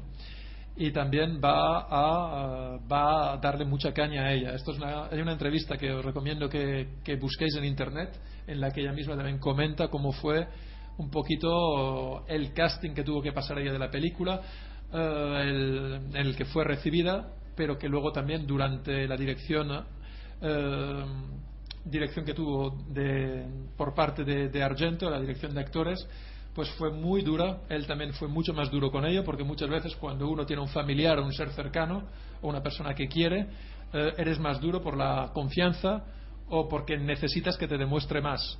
Ella es verdad que yo la he descubierto recientemente en el periodo anterior a su lado artístico y es una showman, showwoman increíble, era una mujer bellísima y que fue transformándose como actriz y eh, reconvirtiéndose al universo argentiano, dejando de lado un poco lo que ella había sido. Y Argento era conocedor del lado mediático de esta mujer, que procedía de una familia también muy acaudalada, de una familia de artistas, de una familia enorme. Ella tenía una gran seguridad en sí misma y él va a intentar darle muchos cortes en ese sentido. Hacerle repetir 17 veces una escena de rojo oscuro. Simplemente para que ella pierda un poco los papeles, los nervios. Y ella sin saber a ver cómo lo hago esta vez. Es Y un, un mucha poco, caña, mucha caña. Un poco método también Stanley Kubrick. Ahí está, mucha caña. Y esta película, pues ya de alguna manera va a abrir el paso a lo que es eh, el papel este de siempre presente de, de estas madres, de esas madres que son un poco brujas. Vamos a tener aquí la primera de ellas, el universo de la locura. Y aquí ya empezamos a un poquito a tener la duda si estamos yendo hacia el mundo un poco de lo fantástico. Empezamos con lo paranormal, que aquí esto me, a mí cuando vi esta película yo siempre he sido un gran lector también de Tintín eh, pues yo aquí vi las siete bolas de cristal Eh, en el momento inicial también un poco hay una escena también de una vidente en la que de alguna manera me recordó que estaba la puesta en escena y todo si miramos el álbum ese de los años 30 mm, me parece clarísimo de dónde procede quizá la fuente de inspiración inicial y, y bueno, y de nuevo jugar un poco con lo prohibido, lo original. Aquí estamos hablando de judíos también, de la cultura judía, de, de personajes también eh, con ambigüedad sexual, el arte también.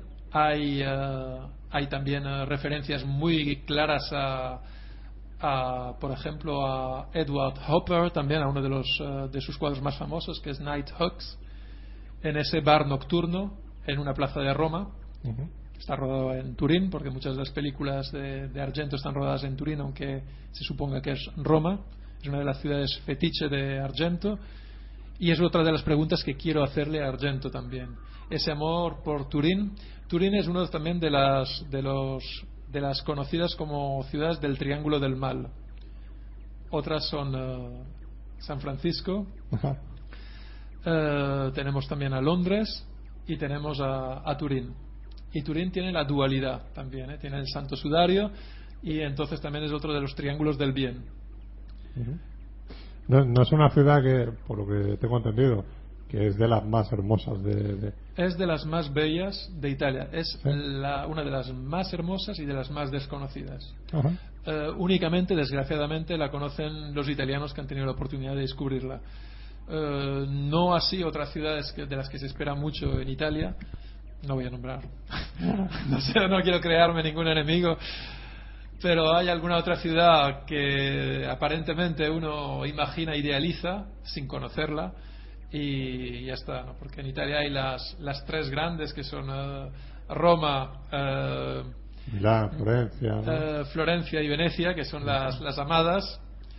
Nápoles, que uno descubre con gran amor. Y luego Turín es la, la bella desconocida, la hermosa desconocida, que saldrá en muchísimas de las películas de Argento. La casa encantada también de la película, esa casa del mal, que también que aparece en tantas películas del cine norteamericano, la misma de Psicosis, por ejemplo, ¿no? De- que también es otra de las películas precursoras un poco de, de este género, ya con la diferencia de que digamos que Hitchcock no, no disfruta mostrándonos el cuerpo desnudo de, de Janet Leigh en la película, ¿no? Igual que Yo, aquí yo sí. creo que porque no le dejaban. Estamos en el año 60, estamos en América, sí, hasta el año 66 era un poco complicado. Pero bueno, él también parece ser que tiene unas firmes creencias religiosas. También, y, también y muchas no veces la, la sensualidad también está en, En no- en no mostrar. En no Eh, mostrar, ¿eh? Exactamente, o sea, que, que más en, en- en- en verlo todo. Sí, eso, eso dicen, ¿no? eso dicen. Bueno, una cosa es la sensualidad y otra cosa es la sexualidad o animalidad. Claro, otra Y- cosa es que la pongan aquí delante, tú te estás Sí, sí. la sangre, pues claro, evidentemente. Y nada, en esto re- recuerdo a una de mis eh, actrices preferidas en, en una peli hitchcockiana, que es Kim Novak en Vértigo. La animalidad que, a pesar de la sensualidad, Actriz que no. no, he vuelto a repetir No con le él. cayó muy bien. No a le cayó Hitchcock. muy bien, precisamente. Bueno, hay muchas declaraciones. No, casi ninguna actriz volvió a repetir con él. Eh, Bueno, Ingrid Vale, Bergman vale. tuvo sus periodos. Grace Kelly. Eh, Kelly, pero- John Fontaine. Eh, El, proble- el Sí. pro- el pro- el eh, problema. sí, no- no hay muchas, Tippi ¿no? Hedren, El pero problema no- era- ¿Tippi Hedren? Sí, eh, claro. la madre de Melanie Griffith. Sí, sí, pero... Los bien. pájaros y, Marnie, la ladrona. Marnie, la ladrona. 63, Cierto, cierto, sí. 64. Se me había olvidado Marnie. Sí, sí. Sí, de- lo que pasa es que como Hitchcock era una persona que iba detrás de todas las rubias, pues al final se cansaban, ¿no? Sí, sí, sí. Bueno, sí. Cuando se cansaban con príncipes, esas cosas. Sí, era una, una vía, una vía. de- Claro. Bueno, otro gran maestro también que requiere más de, de un programa del que también se pueden Mira, de muchas Hitchcock, cosas. de Hitchcock, por ejemplo, no hemos hecho un especial como tal, pero sí que, por ejemplo, cuando hicimos los especiales de las mejores películas de cada década, es que es un, director que en Sunset hemos hablado mucho, ¿no? O sea, en referencia, claro, pero en sí es no. eh, un in- Claro. ineludible, ¿no? Claro, evidentemente, casi cualquier cosa que, que tengas que recurrir de- del suspense, de, de- de- del thriller y todo eso, que tienes que ir a, a visitar a Hitchcock, es así, o mencionarlo. Totalmente. Y para estos tipos de directores que empiezan a surgir en los años 60, ya tienen, empiezan a tener esa influencia de, de Hitchcock, porque los si los 40 eran, los 30 eran buenos, los 40 eran mejor, pero que los 50 fueron una, una, de- una detrás de otra obras maestras. Y Alfred Hitchcock es otra persona que no ha dejado de reconvertirse continuamente, de crear. Y igual que, Claro. igual que Argento, también es una persona apasionada de lo que es la técnica. gente- Si había, ahora acaba de descubrir la dolly, la dolly que tenía que utilizar, que si había una innovación en un terreno, tenía que hacerse con ello, costara lo que costara. Y eso tanto Argento como él eh, van a intentar siempre estar a la última. Claro, se experimentaba en el cine, pero todo mm, en- a función o en beneplácito de la propia historia, no como muchas veces hoy en día que se hacen unos efectos y sin, una historia y todo eso, o sea, sin una pretensión solamente que dice vamos a demostrar todo lo que somos capaces de hacer. Ahí era dentro de la propia técnica. Y luego lo que hemos dicho, ¿no? O sea, estos directores eh, eran gente de oficio, gente que no es que empieza a dirigir con 20 años y todo, no, no, no, o sea, Hitchcock hacía los rótulos de las películas mudas, por ejemplo, ¿no? O sea, Argento evidentemente sí, ha trabajado eh, en el mundo de- de- del cine como director de fotografía, en otras funciones y todo eso. Eh, Mario Baba es un director que si echas cuenta de cuando su primera película ya era talludito como director. Se lleva en un rodaje previo. sabe digamos, mucha que- gente. Le ocurría también a Terence Fisher, o sea, gente que a lo mejor pasaba de los 40 y era cuando empezaba a dirigir. ¿sabes? O que sea, habían conocido todos los pasos. Claro, habían conocido todo hasta que llegan un momento que, que ya, ya están preparados y a lo mejor tienen una carrera de 30 años y en esos 30 años te hacen 200 películas. Sí, eso es, ¿no? no y que, bueno, es lo que Bueno, no. se dice conocer el Claro. mestiere, conocer la profesión desde todos Claro, los claro. ángulos, porque eh, Argento también, no lo hemos comentado antes, también fue crítico también. Claro. Y bueno, y sobre esto también es muy interesante ver también de, de que, bueno, devoraba el cine y que él mismo ha llegado a comentar también que a veces es- entiende a los críticos también un poco, porque a veces la presión de la sociedad también a veces te hace, te hace escribir de una determinada manera y hacer cosas. Él ahora mismo no habría escrito ni comentado algunas cosas como lo hice en su momento. Claro. Es comentado. Eso también me gustaría hablar de él con, e- este tema, ¿no? Ver un poquito de qué se arrepiente él, de qué crítica se arrepiente. Y, Sí, y nada, mucha- y- mucha eso es lo malo que tienen muchos críticos, que ven una película, la, la critican a lo mejor para mal, y después la vuelven a ver y dicen, anda, pues si la película está muy bien. sí, no, somos humanos también, ¿Sabes? en el fondo, a veces. Pero y bueno, claro, es- pero la crítica está ahí, entonces ya pero no... puede hacer daño, puede hacer mucho Claro, daño también, no- igual que mucho bien. Claro, exactamente. Es una responsabilidad ser críticos. Y bueno, pues Bueno, eh, proseguimos un poquito con eh, Argento. Eso.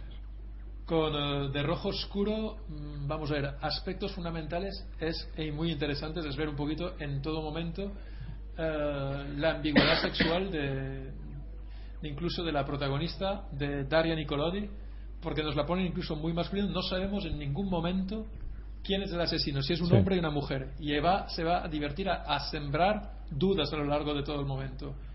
Aquí hay eh, una lucha, hay codo con codo, a ver con el brazo quién lo tiene más fuerte, entre el protagonista David Hemmings y Daria Nicolodi en un momento en el que ella le vence a él, con trampas, pero le vence.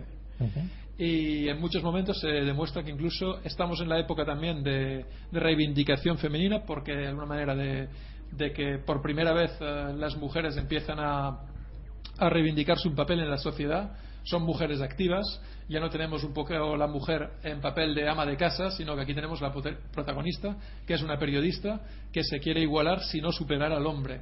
Y esto lo vamos a ver en las películas de la, de la época en muchos momentos. Vamos a ver también, incluso en las de James Bond, pronto tendremos eh, eh, a la mayor Amaz- Amazova, el año 77, como la espía que me amó, en la que se iguala una espía femenina con James Bond por primera vez.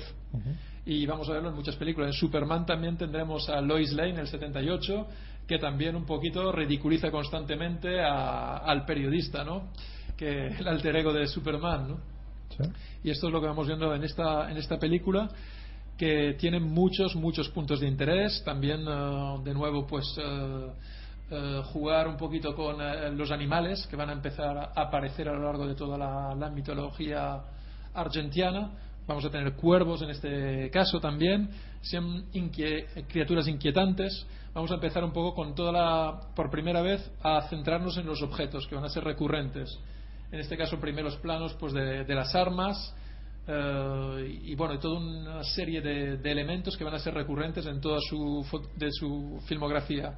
El ojo, el ojo que todo lo mira, el ojo del asesino, que de alguna manera se había ya enseñado en las películas anteriores, pero que en este caso ya se asienta. Está más acentuado, ¿no? Ya, ya realmente la sensación de que sabemos que lo que está viendo la persona, ¿no? El asesino. y esos espejos eh, también, esos espejos un poquito que son los que se juega, ese, ese lado oscuro, ¿no? en este caso, pues. Eh, que esa es un poco eh, la maestría, ¿no? Que tienen estos directores de saber entre lo que diferencia entre lo que es el suspense y el sobresalto, ¿no? O sea, que ya ahí, si tú sabes que hay un, eh, una persona que está ahí tranquilamente y de repente hay alguien que le está observando y esa persona, tú lo sabes, pero la persona no lo, eh, en cuestión no lo sabe, ahí ya se está empezando a crear esa tensión de que, bueno, aquí va a pasar algo, ¿no? Normalmente, o otra vez que, bueno, no pasa nada. pero pero es así, ¿no? Entonces, en esto la verdad que se hacía, lo hacen muy bien, ¿no? Eh, Argento y todo eso te crea esa, esa, ansiedad, esa angustia de acompañamiento a la, a la persona, ¿no? Sí, y, luego, bueno, en este caso también, eh, aparte de todo ello, que aquí sabe jugar muy bien con los Goblin, con la música, que es un acompañamiento muy bueno. Los Goblin eran, eh, por así decirlo, unos, unos jóvenes rockeros italianos de rock progresivo eh, que bueno, eh, Dario Argento dice que lo descubrió él, Daria, uh, Daria Nicolodi dice que lo descubrió ella. He escuchado ambas versiones por boca de ambos en internet. Aquí me gustaría una entrevista con los dos, pero el uno al lado del otro, ¿eh? No sé si lo vamos a conseguir. ¿Y el origen del, de ese nombre? El origen de los. Bueno, estos de nuevo estamos en la mitología también, de, de los monstruitos, en este caso, la mitología céltica de estos monstruitos de Irlanda, eh, de, que proceden de Irlanda también son pequeños demonietes también que, que también pues salen en la, en uh, como se dice en los sueños también de alguna manera y que son de nuevo pues uh, tiene pues este sentido también que es muy acertado porque les cambiaron el nombre precisamente con esta película ¿sabéis cómo se llamaban antes los Goblin? inglés muy aproximativo eh, el que le pusieron, porque ya el orden de adjetivo sustantivo estaba cambiado, pero eso pasaba en España, en Francia, en Italia, era un periodo en el que se estudiaba francés y no italiano. Se llamaban los Cherry Five, cereza 5. o sea, hoy por lo menos habríamos dicho Five Cherries, que tampoco asustaba mucho, ¿no? y ya por esta película ya eh, más adaptado un poco a lo que iban a hacer se, se, lanzaron ya directamente a la fama con este con ese nombre con este nombre. a mí es que claro el, me sonaba a Goblins porque eh, en, dentro del laberinto el David Bowie es el rey de los goblins y son todos los pues eso los monstruitos y los demonios que tienen en, en ese mundo y entonces no sabía si fue Jennifer Connelly la que dijo esto se va a llevar así en homenaje a ellos o, venía ya de atrás. Bueno, ya eh, por primera vez ya en el 75 los lanzamos a los Goblin y en el 85 de nuevo Jennifer Connelly con también de nuevo fenómenos, seguimos con ellos, aunque ya separados, se habían separado anteriormente, se unirán por última vez con esa película de alguna manera porque luego aparecerían ya separadamente únicamente Claudio Simonetti Claudio Simonetti que hace nada pues ha, hecho un especial uh, un especial uh, hace hace nada hace unos días hará creo que ha sido el miércoles en Estados Unidos un especial Suspiria concierto especial de Suspiria en Estados Unidos acabo de solicitar su amistad vía Facebook. No sé si lo voy a conseguir, ¿eh? ya veremos. Pero bueno, es otra de las personas que habría que invitar. Bueno, los, los, los Goblin eran tres eran eh, Claudio Simonetti, eh, Morante e Pignatelli. No me acuerdo del, nombre de Morante y de Pignatelli, pero bueno, eran tres. Y bueno, como cualquier formación, pues eh, no hay nada eterno en este mundo también. Pero bueno, sí que han trabajado conjuntamente y, bueno, han, sido grandes creadores también de, de bandas sonoras de las más recordadas del maestro Argento. Decir un poco también el tipo de música ¿no? que se utiliza en las películas de Argento eh, sirvieron un poco de inspiración también a, John Carpenter. Sí, porque es por primera vez va a ser esta, la música va a ser protagonista de unas películas. o sea, Antes era una música de acompañamiento, que era la tradición rusa. Y con Argento esto sí que habría que reconocerle ese mérito, y eso me gustaría decírselo porque yo creo que esto es- no lo he leído en ningún sitio. Pero yo creo que en las pelis de Argento realmente estamos hablando de protagonismo musical. Es Por eso hay algunas es- secuencias es en las que más, hablan eh, sola, claro. hablan sola la música. Eh, la música ya nos lo está diciendo todo. Es una música además que hay que reconocer que ha sido grabada con grandes medios, con personas con una gran cultura musical. Estamos eh, música que se ha rodado en iglesias también para tener una acústica fantástica. Y en todo momento vamos a tener eh, esta presencia musical que ya con eh, especialmente a partir dejando de lado las primeras con Ennio Morricone que es un clásico ya de la música eh, digamos con esta música esta modernidad que es un giro que le dan los Goblin digamos tenemos una música ya distinta que ya por parte del propio protagonista de la, de la película Rojo Oscuro que es eh, profesor de jazz tenemos ya también eh, van a estar rodando eh, digamos con auténticos maestros de música eh, en una iglesia. Había que decir que en ese momento en, en, en Italia únicamente se podía enseñar jazz en Roma y también es como un homenaje a la modernidad del arte de esa Italia que también se está reconvirtiendo a la vez que lo está haciendo Argento. Sí, yo lo decía porque también mucha, tú escuchas las bandas sonoras de Carpenter, ¿no? Ese- esa música de sintetizadores, a veces también progresiva y todo eso, entonces tú reconoces ahí que dices, bueno, eh, eh, escuchando, viendo alguna de las películas de Carpenter, tú dices, es que la esencia tiene donde coger, ¿no? No es exactamente igual, pero, pero sí que es una inspiración, ¿no? El propio, de- del propio Carpenter. Me estoy dejando abducir ahora por la música de fondo que tenemos.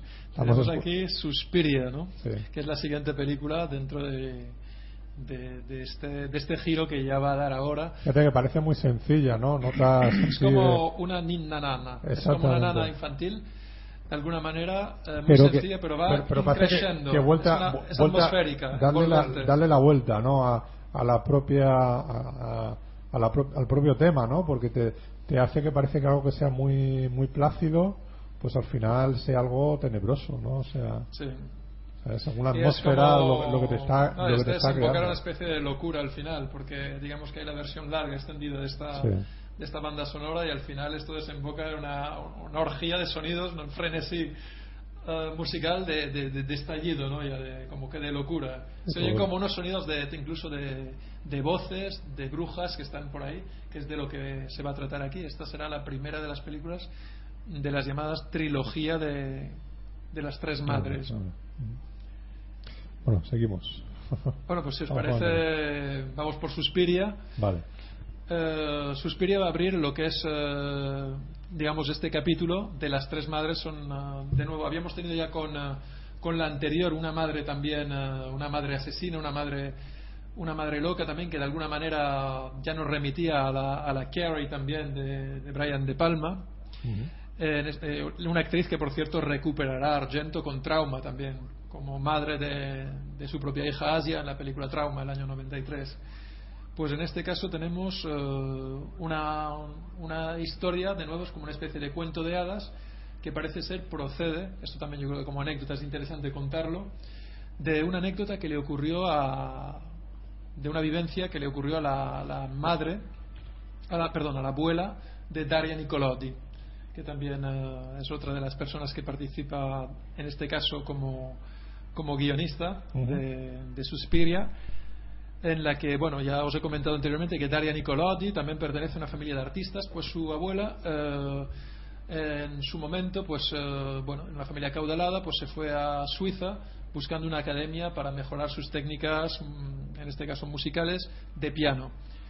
Y se dio cuenta que entró en una especie de, de secta en la que de alguna manera había una especie de culto mm, hacia la brujería y salió corriendo de estampida, ¿no? Y parece ser que de todo ello procede un poco la, la historia inicial de esta historia, que es como una especie de cuento de hada, en el que encontramos ya protagonistas por primera vez que ya eh, van a dar también un giro, que van a ser estas protagonistas que van a ser de niña mujer, este caso que no son tampoco ya mujeronas propias del giallo, sino eh, en este caso y estos eh, La, la preadolescencia. ¿no? preadolescencia en el que las aventuras vividas de alguna manera van a conseguir que pasen de, de ser niña a ser mujer. Son como la inocencia de una Blancanieves, porque la actriz, en este caso protagonista, eh, que es también la protagonista del Fantasma de la Ópera de, de Palma, ¿cómo se llama? Eh, no me acuerdo. Me acuerdo de su nombre ahora mismo en la película, que es Suzy, Suzy Banyan. Ahora no, ahora no lo busca Ahora nos lo David. dice. David Antón está aquí funcionando muy bien en ese sentido. Ah, Jessica Harper. Jessica Harper. Va. Correcto, ya ha vuelto. Pues eh, digamos que tenemos a esta, a esta chica de alguna manera que es una chica mm, vestida de blanco que representa la pureza y vamos a ir viendo como a lo largo de la película va a pasar por una serie de pruebas. Para mí guarda un parecido más que razonable con la Blancanieves de Disney, de alguna manera, es un poquito. Y es un personaje que vamos a ir retomando y redescubriendo de alguna manera, pues con fenómeno especialmente. Con Y la verdad, lo, lo- lo que has dicho con, con el tema de Carrie también, ¿no? O sea, yo creo que Sí, hay también, una de nuevo, influencia ahí entre la novela, eh, la novela que fue antes y todo eso, o sea, muy, muy, muy clara, ¿no? Sí, y, de- y desde luego también retomará un poquito esa característica, eh, la Asia también que, que conocemos de las primeras películas. Sí. Y en este caso pues tenemos a la protagonista que es simplemente una jovencita inocente que aterriza en una academia de baile que resulta ser pues un nido de brujería. Y como anécdota también comentar que tenemos un actor español en la película. Tenemos a Miguel Bosé ni más ni menos. Aquí David Antonio iba a comprobarlo. No, no, no lo iba a comprar porque la película la vi hace unos meses y me acuerdo perfectamente de Miguel Bosé, que creo que es lo único malo que hay en la película.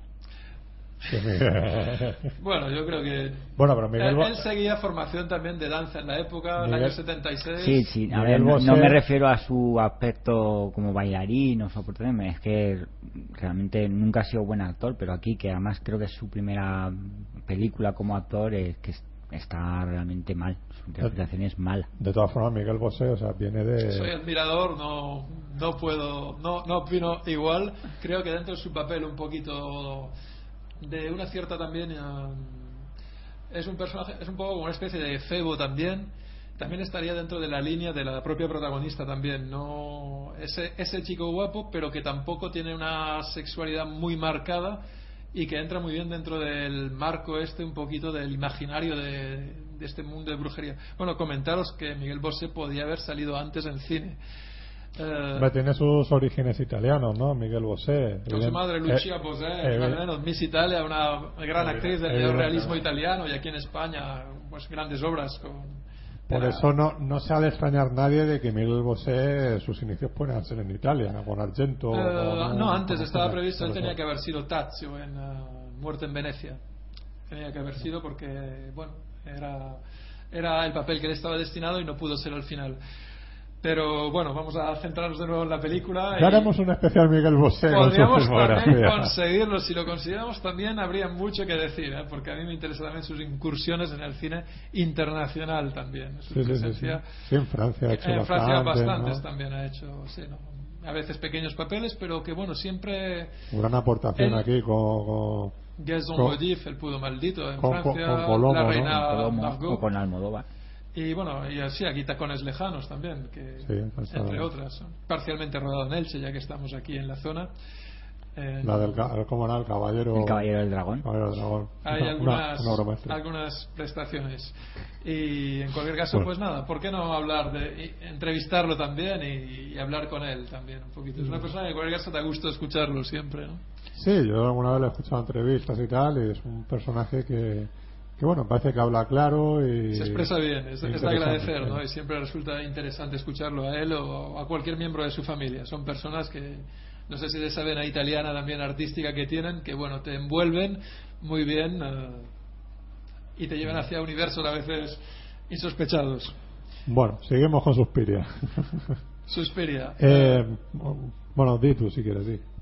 Suspiria, en este caso ya tenemos obras maestras, casi podríamos parecer de cine gore también. Los asesinatos son tremendos, son, son nunca se han sido tan bestiales. La primera muerte inicial es mágica. Luego, la arquitectura de los edificios, aquí a partir de, de, la película anterior ya se intuía, en este caso ya veremos que va a ser un plus en la filmografía de Argento. Aquí tenemos la, la casa, las casas argentianas, que son tan importantes. Aquí tenemos la propia academia de, de danza, que es con sus propios túneles, el colorido de las películas fundamentales y esa arquitectura de Escher, del, vamos, que que está inspirada en esas escaleras que suben, que bajan, que se, entre, que se entrecruzan. Uh -huh. Es uh, un universo también de, de magia negra que, del que se nutre. Esa historia de las tres madres también, que, que está inspirada también en la propia literatura, literatura inglesa también. Y si quieres puedes proseguir tú y luego no, Luego bueno, sigo yo también. no, simplemente. eh, de- Porque estoy hablando demasiado, tío. No, no, tranquilo, sí. Para eso has venido. Para eso has venido, ¿sabes? Para instruirnos también más en, en- en Dario Argento. Eh, sí, me- esta es una. Yo creo que esta es la película con, con la cual eh, yo descubrí a Argento, ¿no? Eh, quizás- Visualmente es la película más espectacular de Argento. Sí. Visualmente, no es la que. eh, a ver, yo creo que cada película. Es que para mí eh, las producciones de Argento son como hijos. Los quiero todos, ¿no? Sí. Pero esta película, si destaca por algo, es visualmente. Hay tres colores básicos recurrentes: el rojo, el amarillo y el azul. Es un goce para los sentidos, las imágenes. Y disculpa de nuevo porque de no, verdad no, no. me lanzo y no. Quizá yo mm, no sé cuando cuando empiezas a tener un poco el acercamiento, ¿no? A este tipo a este tipo de cine y sabes que hay un director que se llama eso, Darío Argento y que ha hecho películas de renombre. Quizás esta es la, primera que, que evidentemente que vi, que tengo la conciencia de, de- haber visto, ¿no? Y de, tener ese renombre, ¿no? Que decía, o sea, que suspiria, ¿no? Entonces, eh, a raíz de esta, luego sí, ya te va interesando y vas descubriendo el. Fui descubriendo eh, el, el resto el resto de películas de él, ¿no? Y es una de las películas que juega mucho, ¿no? Los elementos con lo que no estás viendo, ¿no? Y, y el sonido, ¿no? Los pasos, el, el saber, dice, que le ocurre, ¿no? A las protagonistas, que dice que las profesoras se van de ese centro, ¿no? De esa escuela que tienen ahí, dice, y se oyen unos pasos, dice, no se van. ¿Sabe que los pasos llegan Hay hasta un frases que punto? quedan. Claro, los pasos llegan hasta un punto y después se desvían hasta otro, ¿no? Entonces, Es que es un poco un mundo de cuento de hadas. Es Claro. como encontrar el recorrido de Pulgarcito, ¿no? A ver cómo Claro. lo puedes hacer.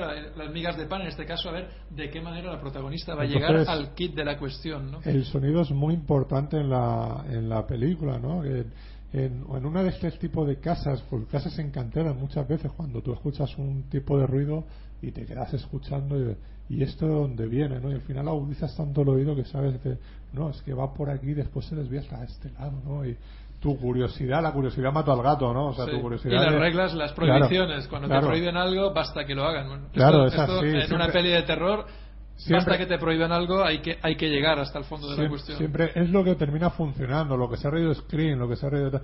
no subas las escaleras, es eh, no, vayas, claro, es- no vayas hacia donde estás escuchando el grito, hasta donde estás Nunca subas a las escaleras. Exactamente. Lo vamos a hacer. "No, lo vas a hacer porque es que la, la propia curiosidad a ti te, te hace, ¿no? Esa, esa adrenalina es lo que te hace el, el querer saber qué coño está pasando.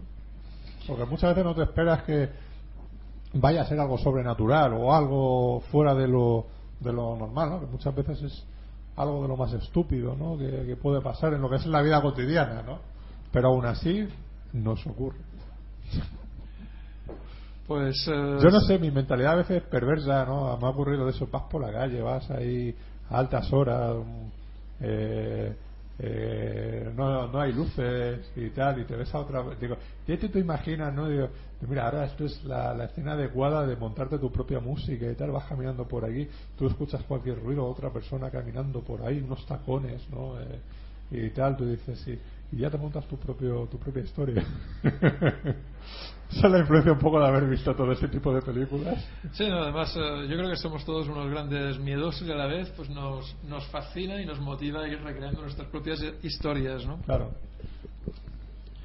Sigue, sigue. Bueno, por cierto, a hablar que una de las, de las brujas de la, de la película es otra es una actriz hitchcockiana también Alida Valli no con la que Hitchcock también eh, trabajaría en el proceso Paradigm también que es de origen italiano y que bueno que se lanzó también en, en Hollywood es una de las grandes actrices también que participa en El Tercer Hombre también en otra peli de terror que es absolutamente imprescindible Los Ojos sin Rostro. Muy buena, es grandísima. Y bueno en este caso cine de terror francés que también eso indudablemente inspiró a Almodóvar en una de sus últimas producciones La piel que habito. Eso es Sí. indudable que esta película tuvo tuvo que ver con él Bueno, Almodóvar, la verdad es que si revisas un poco su, su filmografía y, y tiene esos elementos, ¿no? Del, del cine italiano, del giallo. Eh, Atame es una película que, que llegas a encontrar en el principio, la secuencia esa de la, de la bañera y todo eso, de- encuentras algunas cosas que dices, mira, esto más parece película italiana, ¿no? O sea... bueno de- la, la exuberancia la, Claro. la locura transitoria el De- colorido de hecho, a veces las armas blancas también que llegan a ver Claro, eh, ese amor pasio, apasiona, en esa apasionado. película en esa, en esa película la música de, Morricone por ejemplo Y, la, la, la- y para Almodóvar también eh, no se podría entender el cine Almodóvar sin su música. Claro, También, eh, claro. Y la piel que habito recupera un poco ese, ese tipo de cine y ese cine italiano que él también ha, ha mamado. Sí, es un poquito Y- ambas, ambas y- influencias. Y que se ha ido perdiendo con, con- bueno, con la mezcla del, del cine costumbrista español, ¿no? Que a veces se mezcla, ¿no? O sea, que queda un batiburrillo ahí. Sí, no, lo que es Almodóvar es, es único realmente. Es, es un Para- cine que por eso es para- reconocido en todo el mundo. Para lo bueno y para lo malo.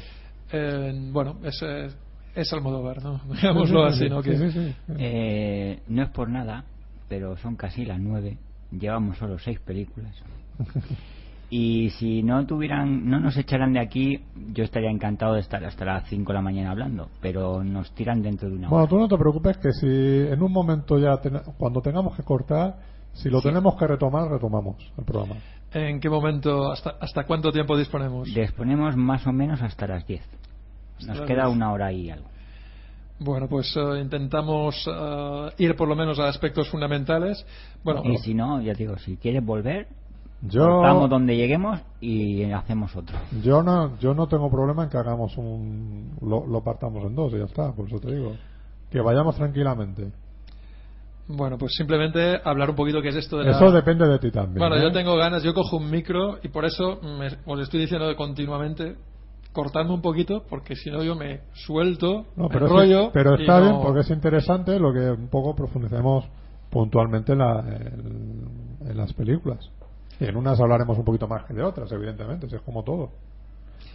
Pero bueno, es que esta es la parte fundamental de. Ahora llegamos realmente al, al momento, al momento, a lo, a lo- a lo grueso de la producción argentina, ya que ahora mismo nos estamos lanzando con todo lo que van a ser los últimos, desde el 76 hasta el 2014, pues son casi 40 años, 38 años de, de producción.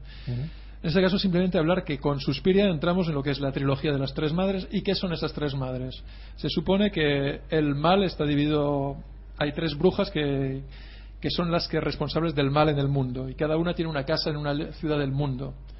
Y tenemos que ir descubriendo en qué ciudades estarán. Eso lo vamos a ir descubriendo progresivamente. Aquí estamos con la primera de las ciudades, que es Friburgo. Friburgo no de Suiza, sino de Alemania. En la que tenemos un núcleo del mal en esta escuela de danza. Y aquí estaremos con Mater Suspiriorum, la madre de los suspiros. Luego tenemos a otra madre también, bellísima. Tenemos a Mater Tenebrarum, que estará en Nueva York. Que esa es la que re- reencontraremos en la siguiente película, que es Inferno, del año eh, 77, ¿puede ser? Sí, Eh, según IMDB, 80. 79, 79, 80, 79, sí. Correcto.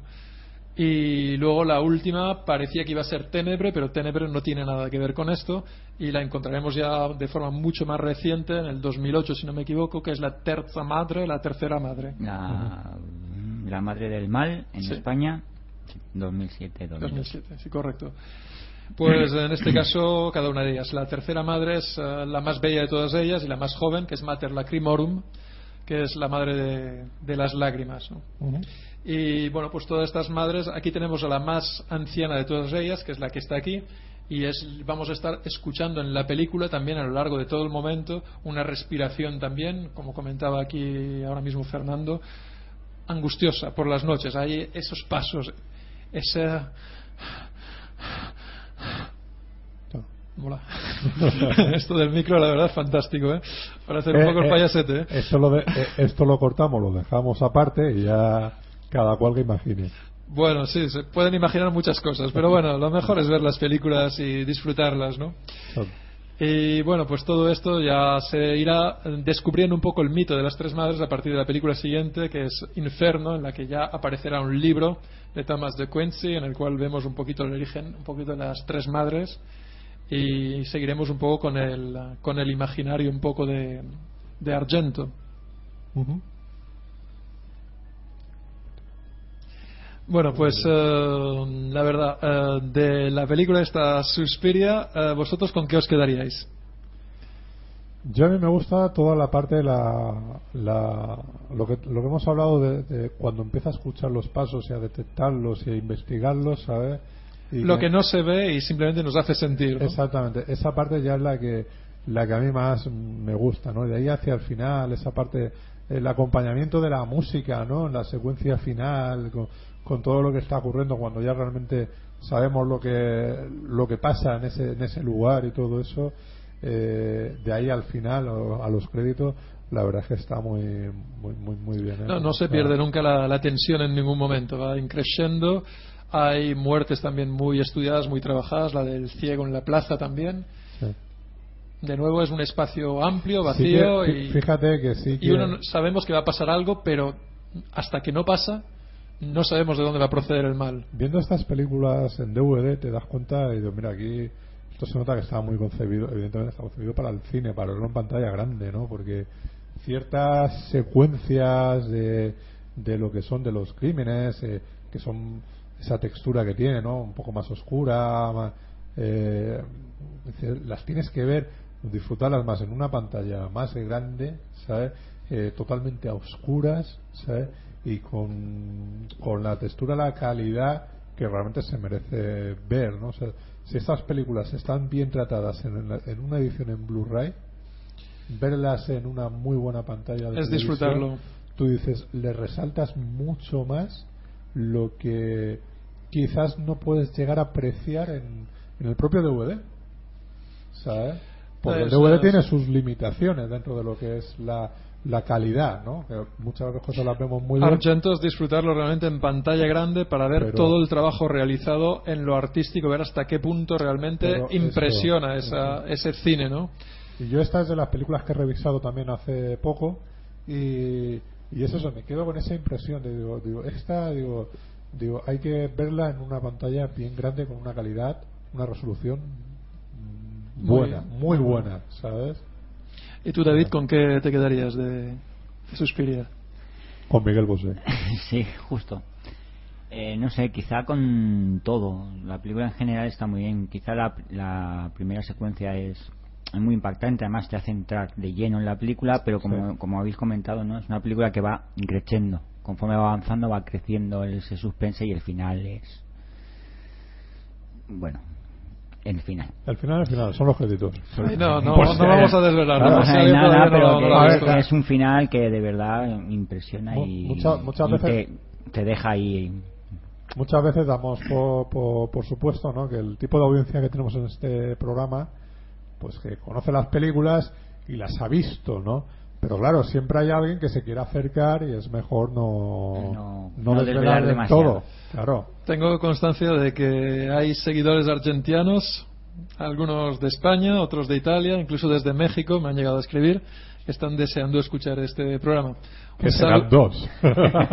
Hay alguno más. De todas maneras, espero que se pronuncien en Facebook, que es nuestra vía de, visible de comunicación, en la que nos vamos a identificar todos, con lo cual así tendremos todos constancia de estos comentarios que espero que hagan públicos después de escuchar el programa. Un salutone per tutti voi, italiani che ci sentite, argentiani.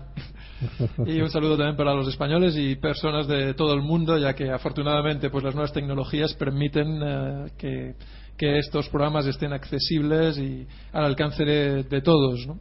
Bueno, eh, decir que, que habíamos dicho que Maxi estaría con nosotros, pero eh, lo he estado he estado hablando con él y, y ahora mismo por el tema de, del trabajo eso es imposible que, que esté cosa que le fastidia bastante pero bueno si retomamos Es un gran seguidor de. Argento, puesto que gracias a él tuvimos eh, los tres ciclos dedicados al, al maestro. si retomamos un poco el, por donde nos quedemos, eh, intentaremos que, que intervenga y por lo menos nos diga sus destacadas y todo eso.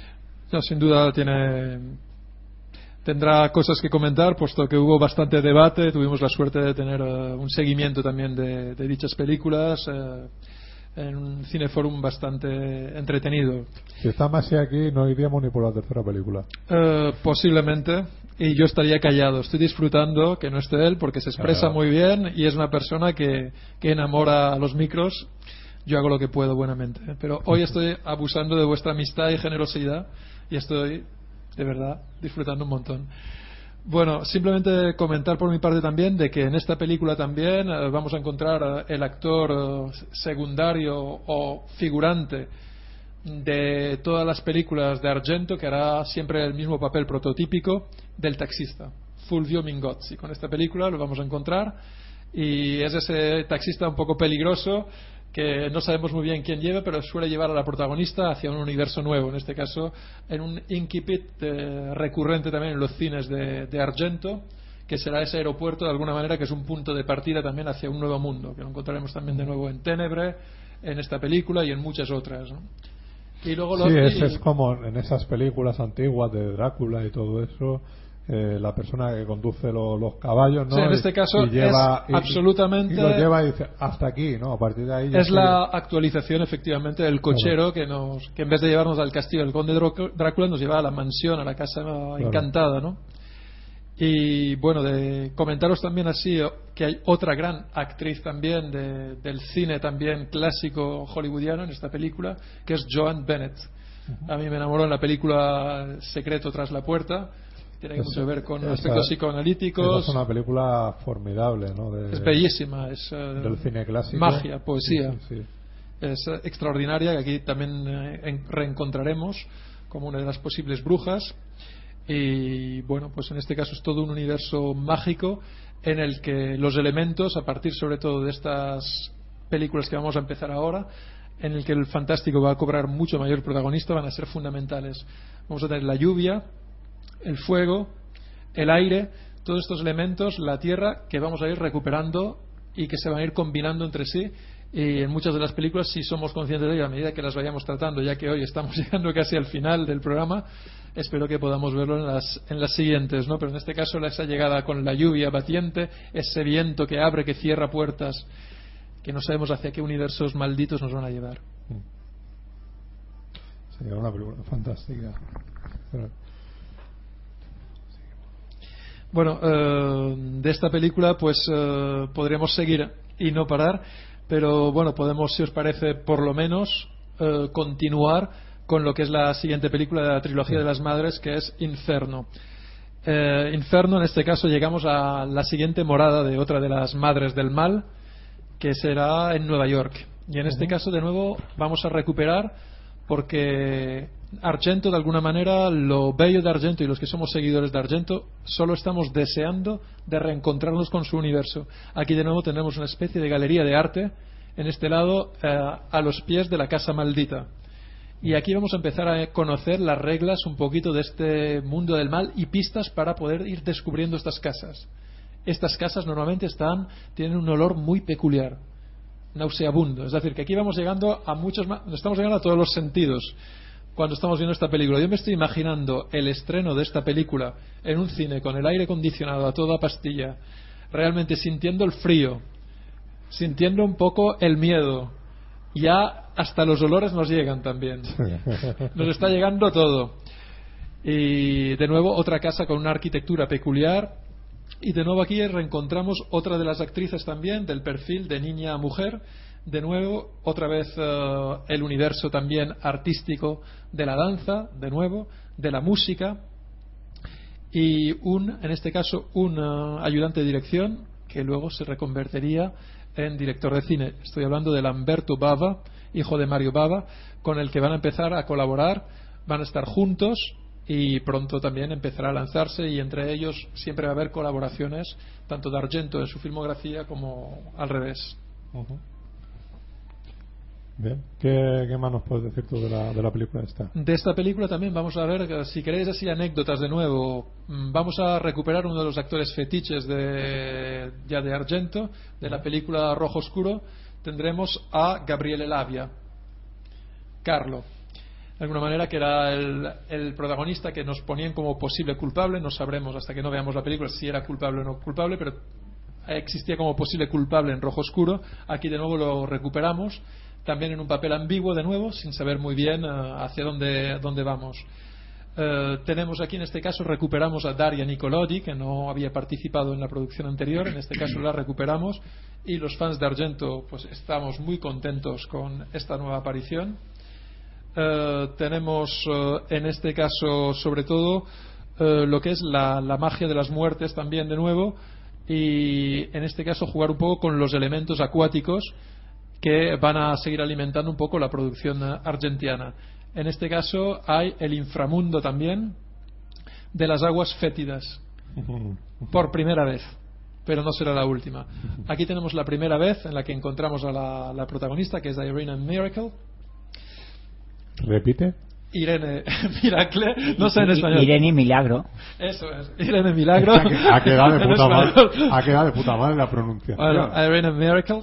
Sería la misma que diría José Pedro. Igualita. Igualita. Bueno, pues uh, digamos que aquí tenemos uh, esta, esta chica de alguna manera que todavía es del perfil uh, virginal, todavía, que se va a meter en esas aguas de alguna manera que de alguna manera representan, yo creo, como una salida un poco a, a su conversión, un poco en el estado ya de, de mujer, ¿no?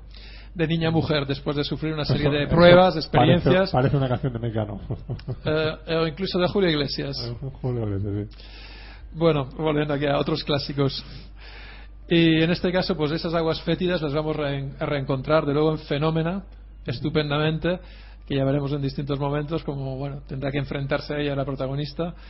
Y... Yo reconozco que esta película la tengo eh, ya en el muy olvidada, ¿no? Hace muchos años que la vi y no he tenido ocasión de, de rescatarla. Eh, en España es que de hecho no sé si se ha editado.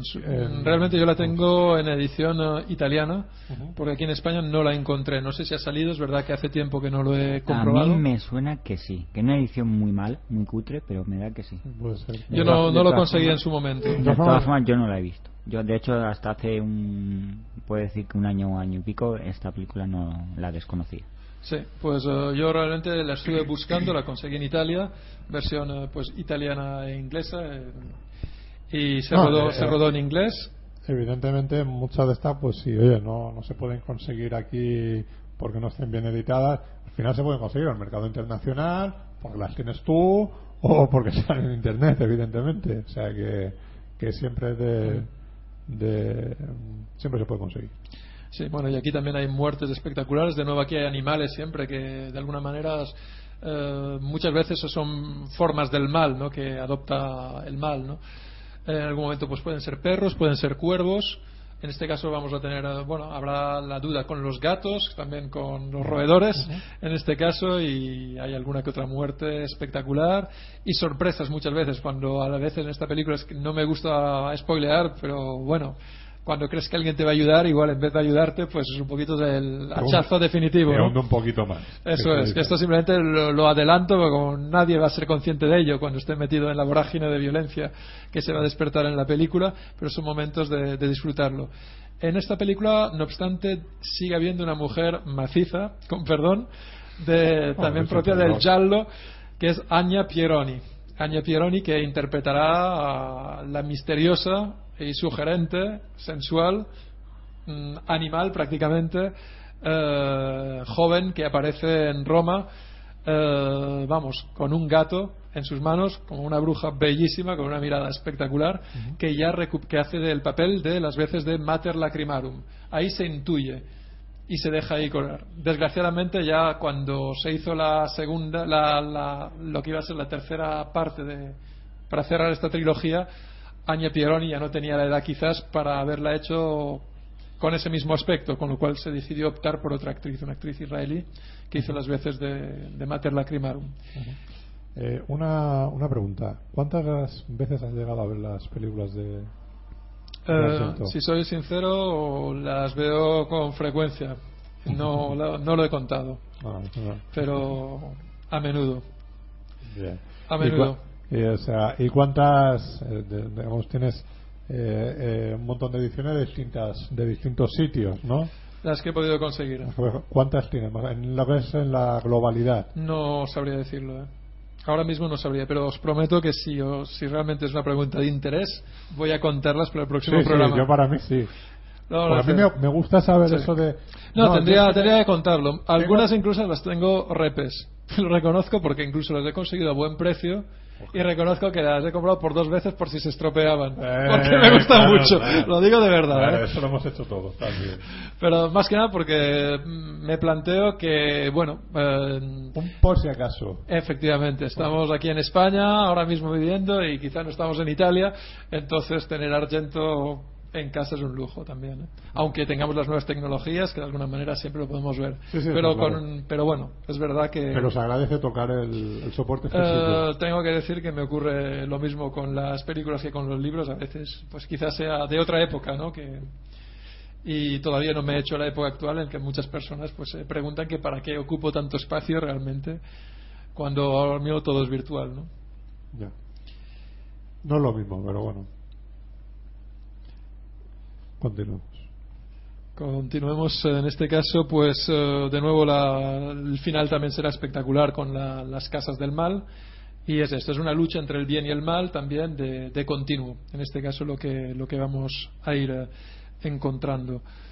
Eh,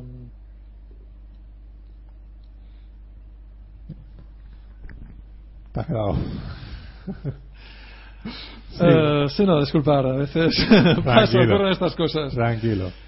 Eh, nada, en, esta, en este caso simplemente la música ya no es de los Goblins, sino de Keith Emerson también, que un músico muy de moda también en su momento, que acudió al estreno también de la película y también era formaba parte un poco de la estrategia comercial de Argento para llegar a América, era un gran sueño, un gran sueño que bueno que intentó llevar adelante eh, después de esta película a través de los contactos necesarios pues se fue a, a instalarse también a Los Ángeles donde de alguna manera se va asentando un poco el, el mito de, de lo que será la siguiente película en producción que es Tenebre del año 82 eh, parece ser que por lo que comenta Argento, de todas maneras Argento para mí es un artista, es decir, con mentalidad oriental, con lo cual las cosas eh, no es que haya que interpretarlas literalmente. De hecho, me gustaría escuchar de su propia voz, lo he escuchado ya de su propia voz en distintos eh, reportajes donde ha contado esta historia,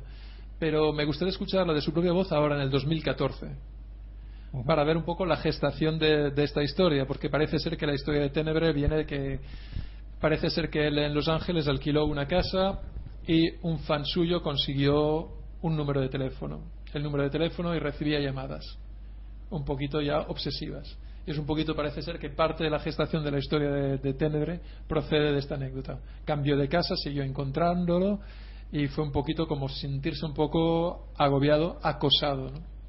Sí, yo creo que eso lo han sufrido muchos artistas y tal, ya de una forma que tú dices, la pasión de por, por una persona. por- Eh, y en una época en la que desde luego no había los medios para acercarte de una moda de una manera menos violenta como, Claro. como ahora a través ahora mismo pues hay vías a través pues de, de correos o bueno por qué no Facebook no solicitar un acercamiento que puede ser aceptado o no o una manera por lo menos de comunicar Claro, claro, claro. Pero bueno, que de todas formas ahí también tiene, a- tiene a veces sus peligros, ¿no? Los tienen, sí, así Pero es, bueno. así es también.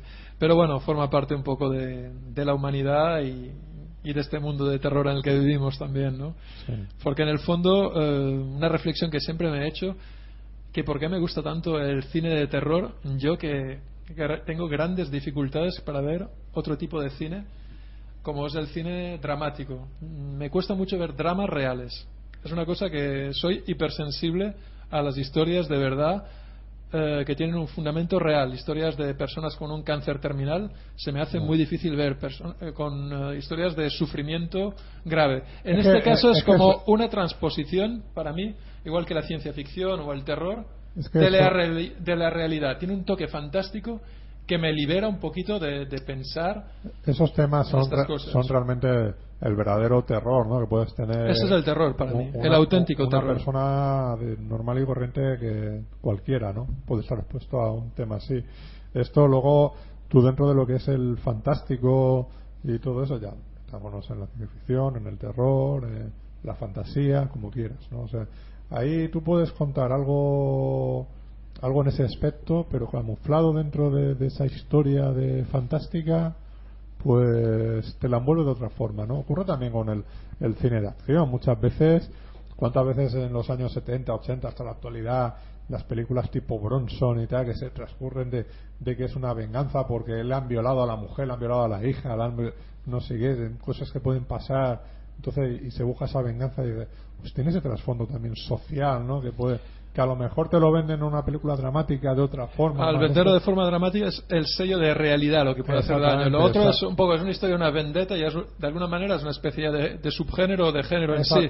Es distinto y lo podemos entender y hasta incluso empatizar con el Claro, protagonista. puedes disfrutarlo mucho más y todo eso. Entonces, yo creo que por eso ocurre también, por eso nos gusta a veces eh, pasar, Evadirnos un pasar poco. miedo, ¿no? Pasar Eh, miedo, ¿eh? Bueno, yo reconozco, ya lo he dicho, que era muy miedoso. Yo de niño, yo soy de los que creía que debajo de la cama había eh, el hombre Eh. del saco, ¿no? El conejo ese, ¿no? Eh, bueno, cada uno lo ha visto, lo ha visualizado de una manera, ¿no? Yo me protegía con la sábana, que debía ser muy protectora, y pensaba que ya con esto, cubriéndome con la sábana mágica, ya no iba a pasar nada.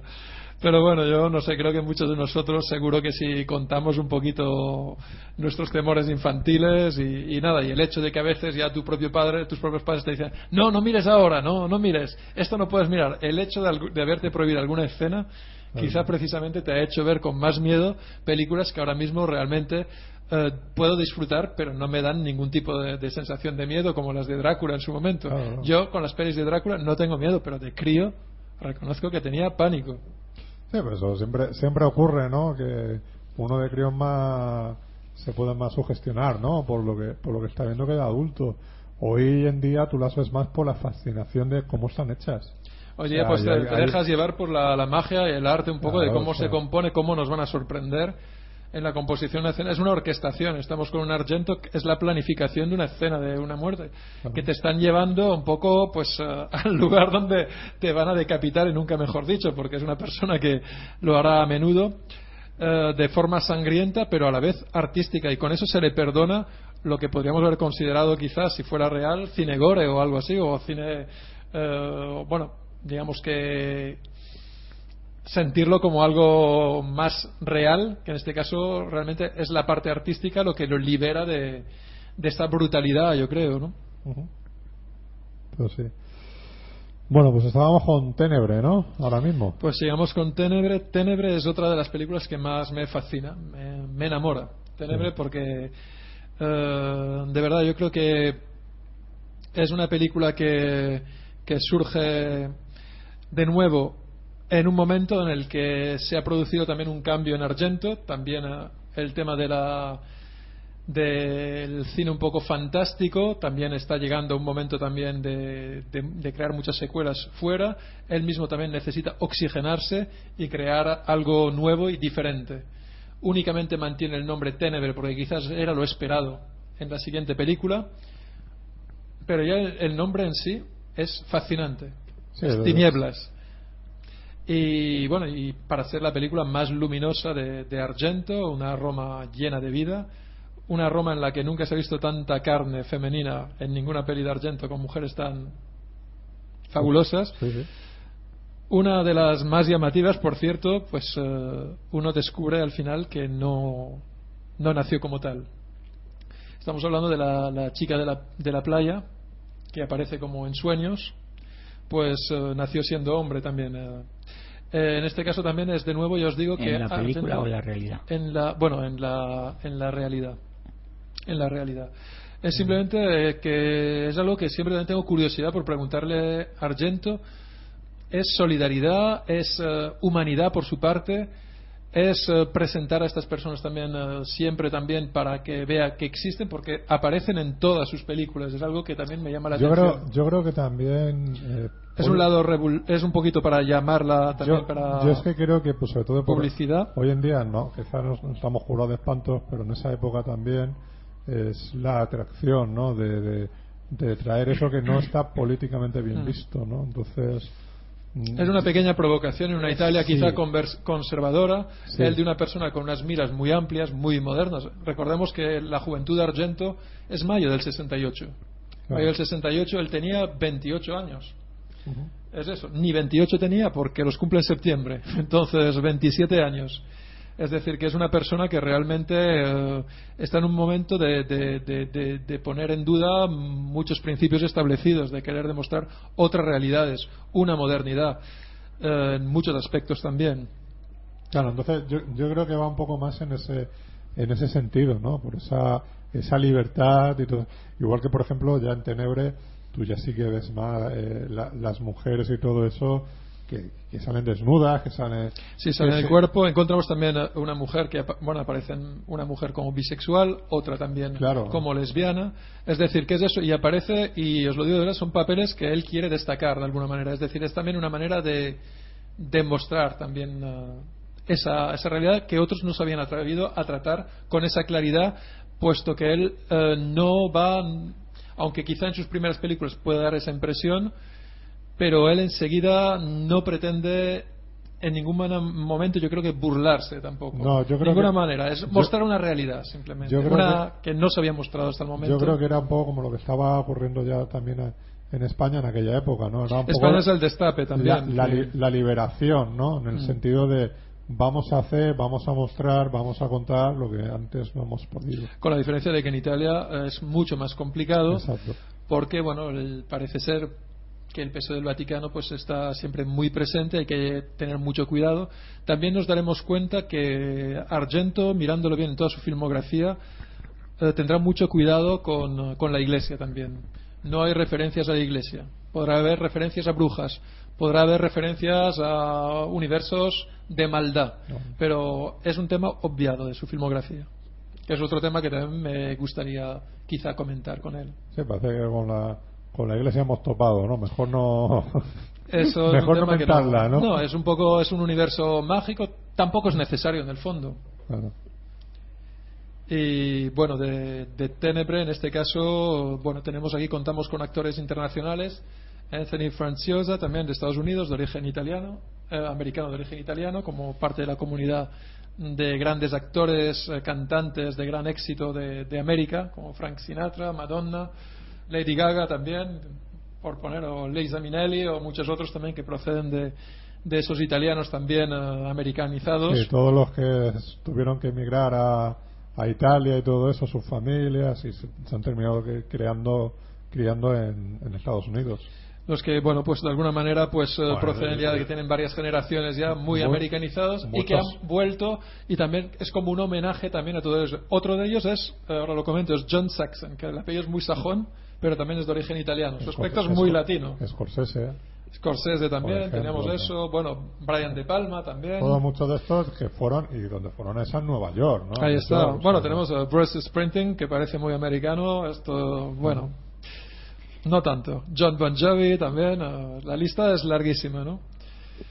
En Sí, fin. sí, los americanos al fin y al cabo luego eh, Es, eh, eh, eh, han es ciudadanos del mundo. ¿no? Exactamente, o sea, se han ido creando, forjando por, por ciudadanos de, de otros países que han ido llegando allí. Y bueno, pues eh, en esta película también retomamos de nuevo a Daria Nicolodi. Es la película también de la ruptura definitiva de la pareja. Es, eh, es una película en la que también se, se acabará por primera vez esta relación. Y ya emprenderán vías distintas, pero de alguna manera, eh, gracias a Asia, la relación no se pierde del todo. De hecho, para la Terza Madre hay un homenaje precioso a Daria, porque Daria interpretará el papel de, de madre de la protagonista, que en este caso es su hija Asia Argento, y yo creo que eso es un homenaje bellísimo también. De alguna manera es como una especie de reconciliación, de estar todos juntos, de que en el fondo son familia, aunque solo se vean, como comentan eh, tanto Daria como Dario, pues para los grandes eventos familiares, Navidad o algún momento puntual. bueno, si Pero ¿no? bueno, que se ha mantenido esa relación Es, es lo normal, al fin y al cabo, que tendría que ser. Es ¿no? lo que O sea, debería ser, efectivamente. De dos personas que tienen un, un hijo en común y todo eso, una hija en este caso, pues oye, tener una relación cordial y sobre todo más que más por el bien de la propia de la- del, del propio hijo, la propia hija. Bueno, en esta película aquí hay que recomendar que se, se recuperan a los Goblin, Claudio Simonetti, ah, Fabio Pignatelli y Massimo. Morante. Ese era el nombre de los tres. Correcto. No, tiene nada que ver, ¿no? Con Morante de la Puebla. Mm, va a ser que no.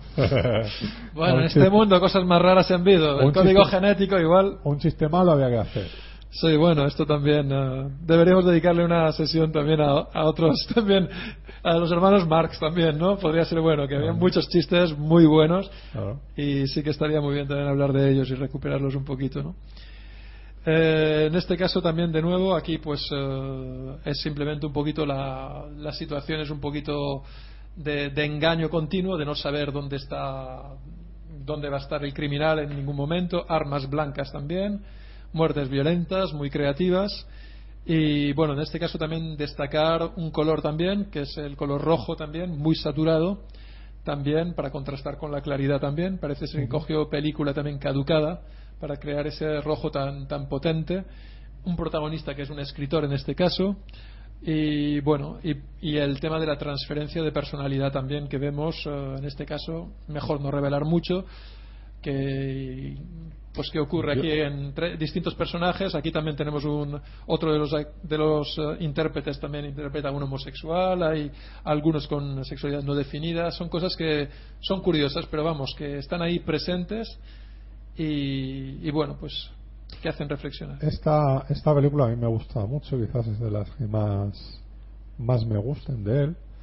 Y yo recuerdo que, que cuando empezaba a ver un poco la- las películas de, de Argento y todo eso, eh, con un colega me decía, la de Tenebre es muy buena.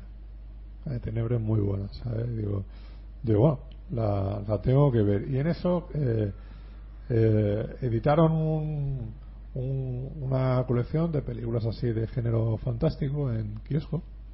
Estaban muy baratas y todo eso. Eh, y bueno, pues la- las fui las fui pillando. La película será, pues dice, bueno, se veía muy bien, tal, todo eso. Llegó el, el momento de la de Tenebre. Ah, la portada. Eh. La portada de esa edición que yo tengo no tiene nada que ver con la película. Eso también es alucinante. ¿eh? Y la entrada es como. Bueno, disculpa la interrupción, ¿eh? ¿No sabes la edición que te digo, no? Sí, sí, la tengo, ¿eh? Vale. Además, es que ves esa, esa, esa escena súper violenta, Sí. no aparece en ningún sitio. Exacto, exacto.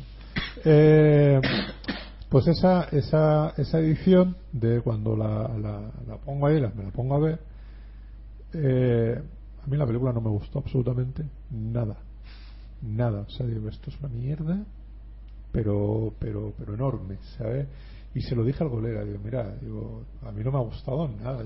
¿Cómo puede ser que no te haya gustado tal, no sé qué? Digo, sí, la pillé de, de aquí y no sé qué. Dice, no, la película es espectacular, es muy buena. Como una- la- para mí sería la mejor encarnación de, de- del Giallo. Sí. Realmente es un Giallo perfecto. Para mí, ¿eh? Realmente, como Giallo, perfecto. No, y con la estética, la luminosidad, todo, lo que tú decías antes, digo. Y la modernidad yo también. digo, y- Yo no veo una mierda de todo eso, ¿sabes? Por ahí que un día eh, me la, la encuentro de, de segunda mano. Otra edición. La, co- la cojo y digo, me la voy a llevar. Por si acaso.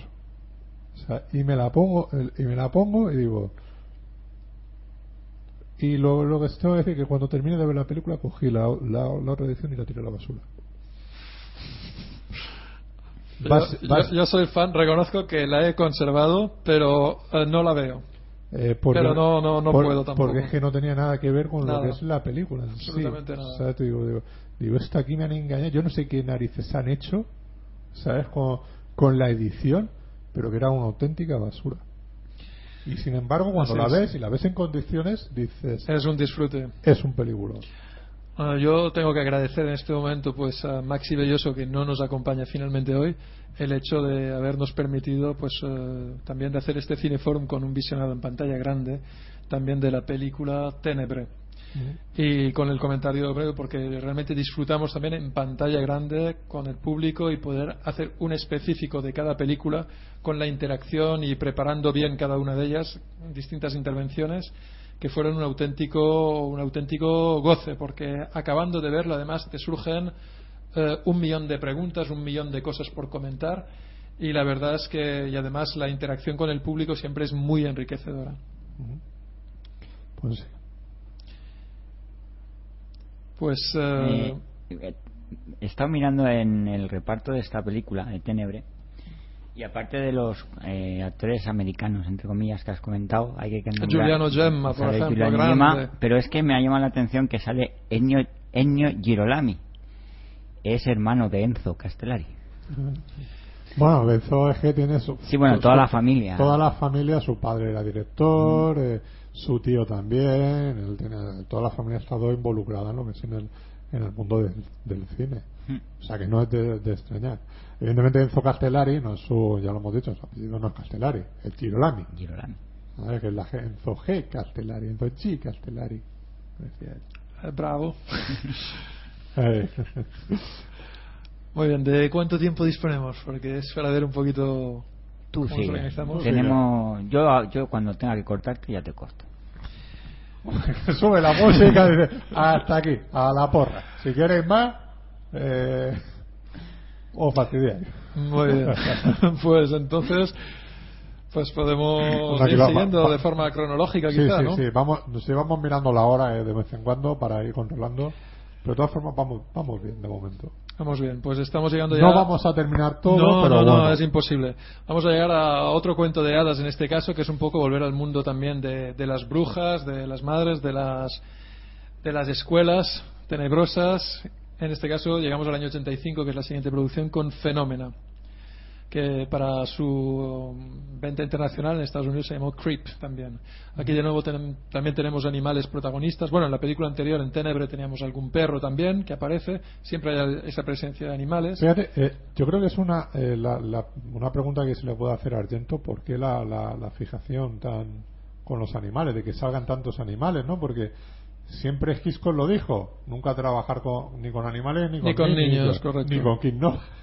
Sí, eso con Kim Novak también parece ser que el hecho de que ella presumiera de no llevar sujetador fue un tema que a él le quemó. Esto No, bueno. lo citó en el libro de François Truffaut, la entrevista que le, Bueno, y que- le concedió, que es algo que realmente le molestó Y bastante. que a veces también le, de- le decía, sugería ideas que tenía para la película y todo eso. Y, le- y ahí fue cuando le dijo, vamos a ver, tú eres el ganado y yo soy el, el, el- el pastor que os que, que manda, que manda al rebaño. Tú haz lo tuyo y yo haré lo mío. Pues, eh, pues sí, ¿no? hay que decir Era que sin embargo, hay que decir que Tomás que bueno, realmente es la película que más me gusta de Kim Novak, también hay que reconocerlo. Pero bueno, es verdad que ella tenía, sí, es verdad que tenía sus ideas sobre el vestuario, sobre todo cuando él ya tenía clarísimo cómo Claro. tenía que orientar el personaje en los dos momentos clave de la película. Ah, Siempre decía que le aburría el, el hacer la película porque él ya la había hecho en su cabeza. Pero hacer la misma película dos veces. Y Eh. hasta cuatro. Eh, sí. Por ma- Pues eh, si seguimos ahora, Seguimos. porque Hitchcock da para mucho y yo soy de los que también me podría ir por, por esas ramas, podemos seguir con Fenómeno en este caso. Aquí de nuevo tenemos otra chica del prototipo de niña-mujer, que es Jennifer Connelly. Mm, Jennifer Connelly, que interpreta a un personaje que lleva su propio nombre, Jennifer. Jennifer Corvino también, Corvino. Y, Corvino. hija, de, hija de un. En, en la película, hija de un actor. americano de origen italiano también, de nuevo, que es un auto Una estrella de cine. totalmente. Y tenemos aquí a otro de los grandes del cine de terror, a Donald Pleasence también, ¿no? Sí. Uno de los grandes, también como entomólogo, porque en este caso vamos a tener como protagonistas a los insectos y habrá en este caso, en esta película, muchos homenajes a, a Carrie, por ejemplo, en una escena brutal también en el, en el propio colegio, pero contrariamente a la, a la locura que se desencadena en la escena fundamental de la película Carrie, no va a ser una, una escena de odio, sino una escena de amor.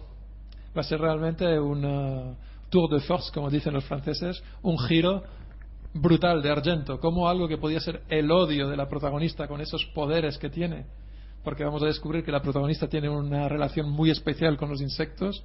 En vez de ser una relación de- destructiva, se hace primera una escena. relación de amor. De hecho, es la escena que hemos escuchado al principio del programa. Sí, y comentaros eh, que, bueno, mm, esto os va a parecer un poco curioso, pero cuando vi la película me sentí identificado con Jennifer Connelly, porque me he criado en los Alpes, igual que ella, y hay una cosa muy curiosa que en los Alpes también, eh, pues eh, los insectos pueden ser más violentos, pero también pueden ser más cercanos. Es verdad que hay personas que atraen eh, por su tipo, tipología de piel o a saber por qué, endorfinas segregan, atraen a, un- a los insectos de forma más agresiva o amorosa. En mi caso era una relación de amor hacia los insectos. No, ahora no os riáis, porque esto, esto es lo mismo. Ya sé que ahora voy a perder todo el crédito que tenía con vosotros hasta el día de hoy. Pero yo tengo fotografías de mi adolescencia o de lo que sea, de haber tenido moscas, abejas y tal. Incluso por el frío a veces se, se tranquilizan, se duermen un poquito, pero sí que se puede establecer la escena en la que ella tiene eh, pues algún insecto en mano. Yo tengo fotografías así también O de sea, mi infancia, con lo cual, y no estaban trucadas porque son de época. Tú lo que quieres decir es que no es que tú estés comiendo, venga la mosca aquí a tocarte las narices. No, no, no, no. yo estoy hablando de algo bonito, como lo de ¿Qué la película, lo que se ve en la película. Y a mí no me han molestado nunca los insectos. Aquí es difícil que no molesten un poquito más porque es un clima mucho más caluroso, pero en los Alpes eh, había personas que yo reconozco amigos míos a quienes tenían fritos los insectos y conmigo realmente eh, que podría contar muchas historias, pero creo que que, esto claro. deberíamos debería cambiar de programa, algo más tipo paranormal. Bueno, lo vamos a dejar. Bueno, este programa también es un poco paranormal. bueno, por lo menos espero que se estén entreteniendo y riendo un poquito porque se agradece ahora echar unas cuantas risas ahora en verano y, y que no solo sea terrorífico, ¿no? bueno, yo, yo creo que esta película también la debería comentar un poco David, ¿no? El, David Ah, que es bueno. un gran enamorado de Fenómena, ¿no? ¿Verdad? Eh, sí, Más bien de la actriz. más bien de la actriz. Fíjate, ya jovencita, este es un pederasta. Eh, Hombre, estamos hablando de que yo era ma- yo soy más jovencito que ella, ¿eh? Era más. Sí, tengo- Era un amor ya en aquella época. en ¿no? aquella- en- bueno, la verdad es que más que, na- más que en aquella época mm, fue un poquito después cuando yo descubrí a Jennifer Connelly, Jennifer Connelly a través de su siguiente película que es Dentro del laberinto. Entonces fui hacia atrás. Sí, Fenómena hacia y, la- a las que no no puedes ir todavía. y Eras una vez en América. Sí, fue la primera película con la que ella se hizo famosa. Sí. La verdad que, que, que peliculón, ¿eh? Para empezar. Grande, ¿eh? Zona América. Pero Una bueno. al West en italiano. Exacto. Eh, la verdad es que la película la, la vi ya, la he visto varias veces, pero la última ya hace bastante A tiempo. West, Y- no, ¿eh? América. Sí, en el West, en, en, en- En No, América. en eh, la del América. West es eh, La- la hasta de- que llegó su hora. La de cine negro, Cierto, la- cierto, la- disculpadme, la- disculpadme. La de, de- la de De Niro. Y, Sí, sí, correcto, correcto, ¿eh? No, es que lo he, Sí, sí, pro- no, lo he bien, bien, no, no, con bien, guion de Argento. Lo, lo he procesado y digo, no, espérate. Así es, así es. Bueno, Así sí, que, salvo que es un peliculón y que me gusta mucho, po- poco puedo profundizar. Eso se lo dejo a- al experto. al experto, que seguro a- que tendrá muchas Aquí anécdotas. y simplemente en muchas cuestión de decir. música es la película más rica musicalmente. Hay unas aportaciones eh, de Motorhead, de los Goblin, de un montón de, de grupos. Realmente la lista en este caso es larguísima, impresionante. Y en esta película eh, realmente a mí me fascina el incipit, el inicio con su hija, en este caso Fiore Argento, que es la única intervención que hace con su padre como No, actriz. No, no ha llegado a colaborar más. Eh, luego como guionista, como directora de arte, como O sea, estando más detrás, ¿no? llevar aspectos de producción, pero ya delante nunca más. Aparece en la escena Tal y, inicial. tal y como acaba, no me extraña. Eh, bueno, realmente si fuera así eh, hubiera sido difícil que volviera realmente a trabajar. Sí, la- pero bueno, la verdad es una que- escena, pero la escena es bellísima. Incluso ese final con ese cristal es una Madonna que tenemos ahí. Yo estoy viendo ahí una Virgen italiana, es lo que veo. Ese final ahí bellísimo con el cristal. Lo que pasa que no quiero contar demasiado, pero simplemente como son los cinco primeros minutos de la película, es inevitable no verlo enseguida. Y la ambientación musical es también extraordinaria. Es una llegada a Suiza, eh, viendo los paisajes de los que yo me he criado, y es como llegar a la casita de los cuentos de hadas, la casita de la bruja, eh, como que vas llegando ahí de forma inevitable, ¿no? Y que te vayas dejando llevar un poquito sin enseñarte nada a ese desenlace espectacular.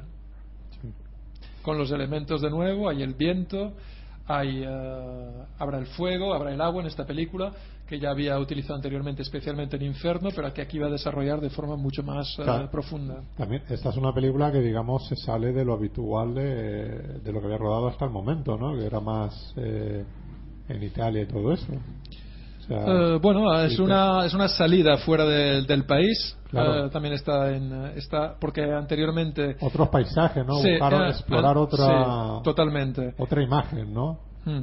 En este caso, además, pero es lo que os comentaba anteriormente de la película Suspiria, pues en este caso es volver realmente al lugar, al lugar donde realmente ocurrió la anécdota de la abuela de Daria Nicolodi, porque se dedicaron a hacer un recorrido. En este caso, aunque la relación ya había terminado entre Daria Nicolodi y Dario Argento, sí que se habían ido por Suiza para intentar encontrar la academia de danza de la abuela. Lo que, bueno, pues de alguna manera eso quedó un poquito pendiente para Argento. Todo esto es lo que comentan tanto Dario como Daria. Es decir, yo es algo que mm, no puedo demostrar, pero que es algo que sí de alguna manera las fuentes son vocales. las podemos comprobar, no estoy inventando nada. Es esto, porque a veces a mí también me resulta, mm, bueno, son cosas que no, no he visto acreditadas en otra manera, pero bueno, es una de las fuentes que hay y de alguna manera por eso surge la idea un poquito de nuevo, en este caso de que esa escuela de alguna manera esté allí. Una escuela de, de muchachas también, con todo lo que pues también tiene para el imaginario también un poquito de, juventud, de gente también con su época, se habla de Richard Gere, se habla un poquito de los mitos de la época, la música que hay, los pósters de la gente que de los que se habla y hay muchas referencias a los Bee Gees y, y a la música que había entonces y a la realidad. Que Argento, otro de los valores que tiene es que siempre estar al día con la realidad y con el mundo que le, que le envuelve. Interesante. Y en este caso, bueno, aparte de los insectos que son absolutamente protagonistas, tenemos a una mona, un simio también, que tendrá un papel, eh, además un simio muy, un simio que enamorado en este caso, ¿no? Es una, es una mujer apasionada, porque se la presenta como enfermera, pero va a ser la enfermera que amará mucho a, a Donald Pleasance, el entomólogo del que realmente por el que es capaz de dar la vida, de darlo todo, ¿no?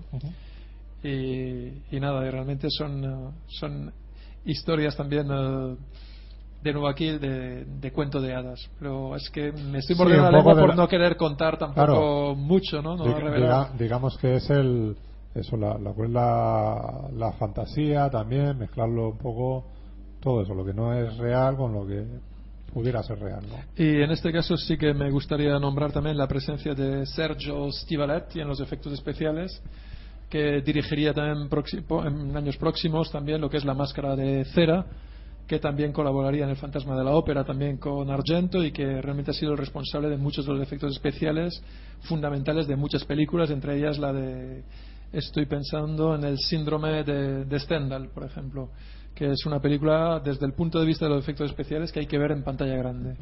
Si no, pierde mucho, porque es eh, absolutamente espectacular. tomamos nota seguimos Pues eh, si seguimos avanzando, eh, Yo- llegamos, yo- llegamos al año yo casi seguiría con otra más por el tiempo que es y de ahí cortaríamos ¿vale? Y- Muy bien, y sí. No, yo estoy también eh, mirando aquí el tiempo un poquito por otro compromiso también que tenemos ahora. Pues en este caso, eh, realmente la siguiente película, pues también de nuevo nos encontramos con una presencia española. Y la presencia española en este tipo de, de actriz elegida, que es dentro del perfil que yo nombro de niña, mujer o de princesas, de cuentos de hadas, eh, se haya encarnado en la persona de Cristina Marsillac, hija de, Adolfo. de Adolfo Adolfo eh, dramaturgo, actor, Sí. muy reconocido en España. Es la película Ópera del año 86, Sí, o que- Terror en la Ópera. Exactamente, se llamó aquí Terror en la Ópera. Y en esta película, pues, eh, bueno, vemos como, de alguna manera, es una época muy importante en España. Estamos a finales de los 80 y es una primera etapa, yo creo, que ya de España decide mostrarse al exterior. Que hasta el momento había habido un destape, sobre todo interior, había habido la movida, de lo que se oía hablar fuera. Pero en esa época estamos ya en los eh, últimos coletazos del periodo González luego proseguiría con los primeros del gobierno Aznar y son momentos en los que España de alguna manera gracias a pues la Expo Universal del 92 gracias a también vamos a tener pues eh, bueno las Olimpiadas va a haber una serie de, eventos un momento en que España la economía española va a empezar a crecer. Es la entrada reciente también en la Unión Europea el año 86 son una serie de factores en los que también se va a vender el Made in Spain también de la moda. Incluso en Eurovisión España va a enviar a la década prodigiosa con la canción Made in Spain porque se intentaba vender una imagen de moda, de moda que es la, de alguna manera gracias a lo cual eh, muchas españolas van a llegar a, hacer que sea realidad lo que quizá en su momento no lo era tanto porque no había tal precedentes. Eh, una historia de amor entre España e Italia que por parte de España hacia Italia era cierta pero en este momento es cuando Italia va a descubrir España por primera vez. Porque antes había habido el fantasma de, la historia y no siempre se había mirado con buenos ojos a España, que era el país que había colonizado Italia. Pero a partir de entonces es como una historia de amor que va a crecer la belleza y el mito de la mujer española. En este caso, eh, digamos que Cristina Marsilla, que es descubierta por, eh, Argento en, eh, en, una publicidad que hizo, digamos, rodada por Scorsese para Armani eh, digamos, Cristina Marsiak. En ese momento también es el momento de otras caras que España va exportando a Italia. Fabiola Toledo, mucha gente que hoy día pues, no son conocidas, pero eran grandes bellezas. En este caso, una belleza de tipo muy francés, como puede ser Asia Argento, en este caso, una belleza muy sensible, muy fina, y otras pues distintas. Más española Fabiola Toledo y su familia, y muchas otras que vendían después. Luego aquí en España también llegarían las mamachicho, pero esto ya es otra historia. Una época maravillosa que hemos perdido, desgraciadamente. Bueno, pues. Uh, Un especial de la Mamachicho. Especial de Mamachicho, pero vinculándolo al cine. Vamos a pensar en algo. Y bueno, pues en ópera aquí de nuevo pues tenemos el mundo de las artes. Uh, y bueno, se quería haber rodado en el hemisférico de Macerata de, de Roma. No fue posible. Se rodó en el teatro de, el de Parma en el que ya había rodado anteriormente pues eh, Rojo Oscuro, en la escena inicial también con la vidente en el mismo espacio. Y bueno, es, una película en la que hay arte por, eh, por todas partes. Eh, teníamos que haber contado con alguna gran interpretación internacional, pero al final, por pedir un presupuesto demasiado elevado que costaba más que la película, pues no contamos ya con con, estas intervenciones. ¿Con qué nombres así se barajaron? Pues eh, no lo estoy diciendo porque se me ha ido de la mente. Estoy intentando ver si lo recupero. Es el personaje interpretado por la diva Mara Chekova, que aparece como voz en off en todo momento, en el momento inicial de la película. Tenía que haber aparecido la actriz. Es una actriz inglesa muy conocida. Es muy, muy conocida. No me viene ahora a la mente. Ah, eh, Vanessa Redgrave. Ah, que es muy humanitaria, que también colabora con muchas ONGs, mucho esto, que bueno, que, se desplaza por el mundo en eso, pero en este caso se ve que pidió una cantidad de dinero, por lo que dice Argento, que no le fue posible, porque si no tenían que haber replanteado el proyecto de otra manera. Eh, hay que decir de esta película que por lo que comenta Asia Argento, porque Cristina Marciac siempre ha sido muy discreta respecto de esta película, Asia Argento comenta que Cristina Marciac fue un poco llevada con una mano muy firme, muy dura por parte de, de Argento, en una interpretación sensible que hace correcta en todo momento. Yo creo que seguiría bien las directrices que le fueron dadas. Eh, no obstante, tenía miedo en el año 93 cuando le tocó a ella empezar como actriz, porque se acordaba de lo jovencita que era Cristina Marciek. Digo, a ver si mi padre también, siendo mi padre, también me va a dar caña. Pero hay que decir que, bueno, no sé, yo tengo la impresión de que hay, es una historia muy apasionada entre padre e hija, la que hay entre Asia y, y, Dario, ¿no? Sí. Pero es un tema también que me gustaría tratar porque únicamente por parte de Dario he oído siempre cosas increíbles hacia su hija, pero por parte de su hija también eh, noto que también estar junto a un genio como Dario Argento tiene que haber sido también complejo. Y luego, bueno, también con una madre dedicada al mundo de- del, del cine de terror, que lo primer, la primera película que le puso a Asia de pequeña fue la de Freaks, homenaje a Max en este caso, la primera película que y siguiendo la tradición, Asia, la primera película que le ha puesto a su hija Anna, en homenaje a, a su medio hermana, también tenida de una anterior relación de su madre Daria, también la ha llamado Anna, su hija. La primera película que he visto, la pequeña Anna, chiquitina, fue Freaks también, ¿no? Tiene el póster también en, Sí. en, eh, en su propia casa. ¿no? Hay un reportaje muy chulo de, que si podéis verlo, veis un poquito la casa de, de Asia. Asia tiene que tener también eh, una personalidad también muy, muy marcada. Y es inevitable, yo creo, que también eh, siendo hija de los padres que tiene, pues eh, o te comen o eres igual que ellos también. Sí, bueno, lo que pasa es que ella también ha, ha- ha llevado el camino de más de actriz, no de directora. Últimamente ya lleva, ya va por la tercera película o cuarta y ahora mismo acaba de, ahora mismo aquí en, eh, en el Festival de Cannes de ser recibida con una película que se llama vamos a ver no me acuerdo ahora mismo en este momento estoy un poquito amnésico. Pero bueno eh, en cualquier caso sí lo más importante es eh, hablar de, de la película de la que se trata. Pues eh, de alguna manera es hablar también de, de una joven también que, que se siente un poco abandonada de una infancia abandonada. Y hay algo que no sé que hace nos remite inevitablemente a será de alguna manera que nos está contando algo que tiene que ver con su propia historia es la pregunta yo no he visto esta película pero me lo planteo porque la protagonista de hecho se llama Aria Parecido, ¿no? Claro, claro. eh, no solo parecido, acabo de investigar porque mm, como soy fan de Argento y esto espero poder redactar algo en condiciones y que se convierta en libro para de forma ordenada y sistemática un poquito el fruto de las reflexiones de los últimos años. ¿no? El nombre de, de Aria también es con el que parece ser se bautizó a Asia porque en su momento no permitió el registro civil que pudiera ser bautizada como Asia, sino que la llamaron Aria. Ajá. Eso lo acabo de aprender también hace muy poquito. Entonces, Bueno, de alguna manera, hay ese guiño ahí. Y, y bueno, no sé, son. eh, y bueno, de alguna manera, el, el aspecto siempre del cambio eh, físico, el aspecto este un poco rupturista de la actriz también, pues es una actriz también muy de perfil francés también. Eh, para nada como las eh, grandes mujeres exuberantes de tipo Sofía Loren, otro tipo de actrices, ¿no? Es, es otro tipo de, de actriz más europeo, por llamarlo de alguna manera, ¿no? Más afrancesado. En Francia suele gustar mucho, es muy valorada. Y ahora mismo pues parece ser también que está trabajando en esa línea un poquito ya de, de dirección y parece ser que la crítica ha sido muy positiva, realmente. Pues eh, esperemos poder verla, verla pronto.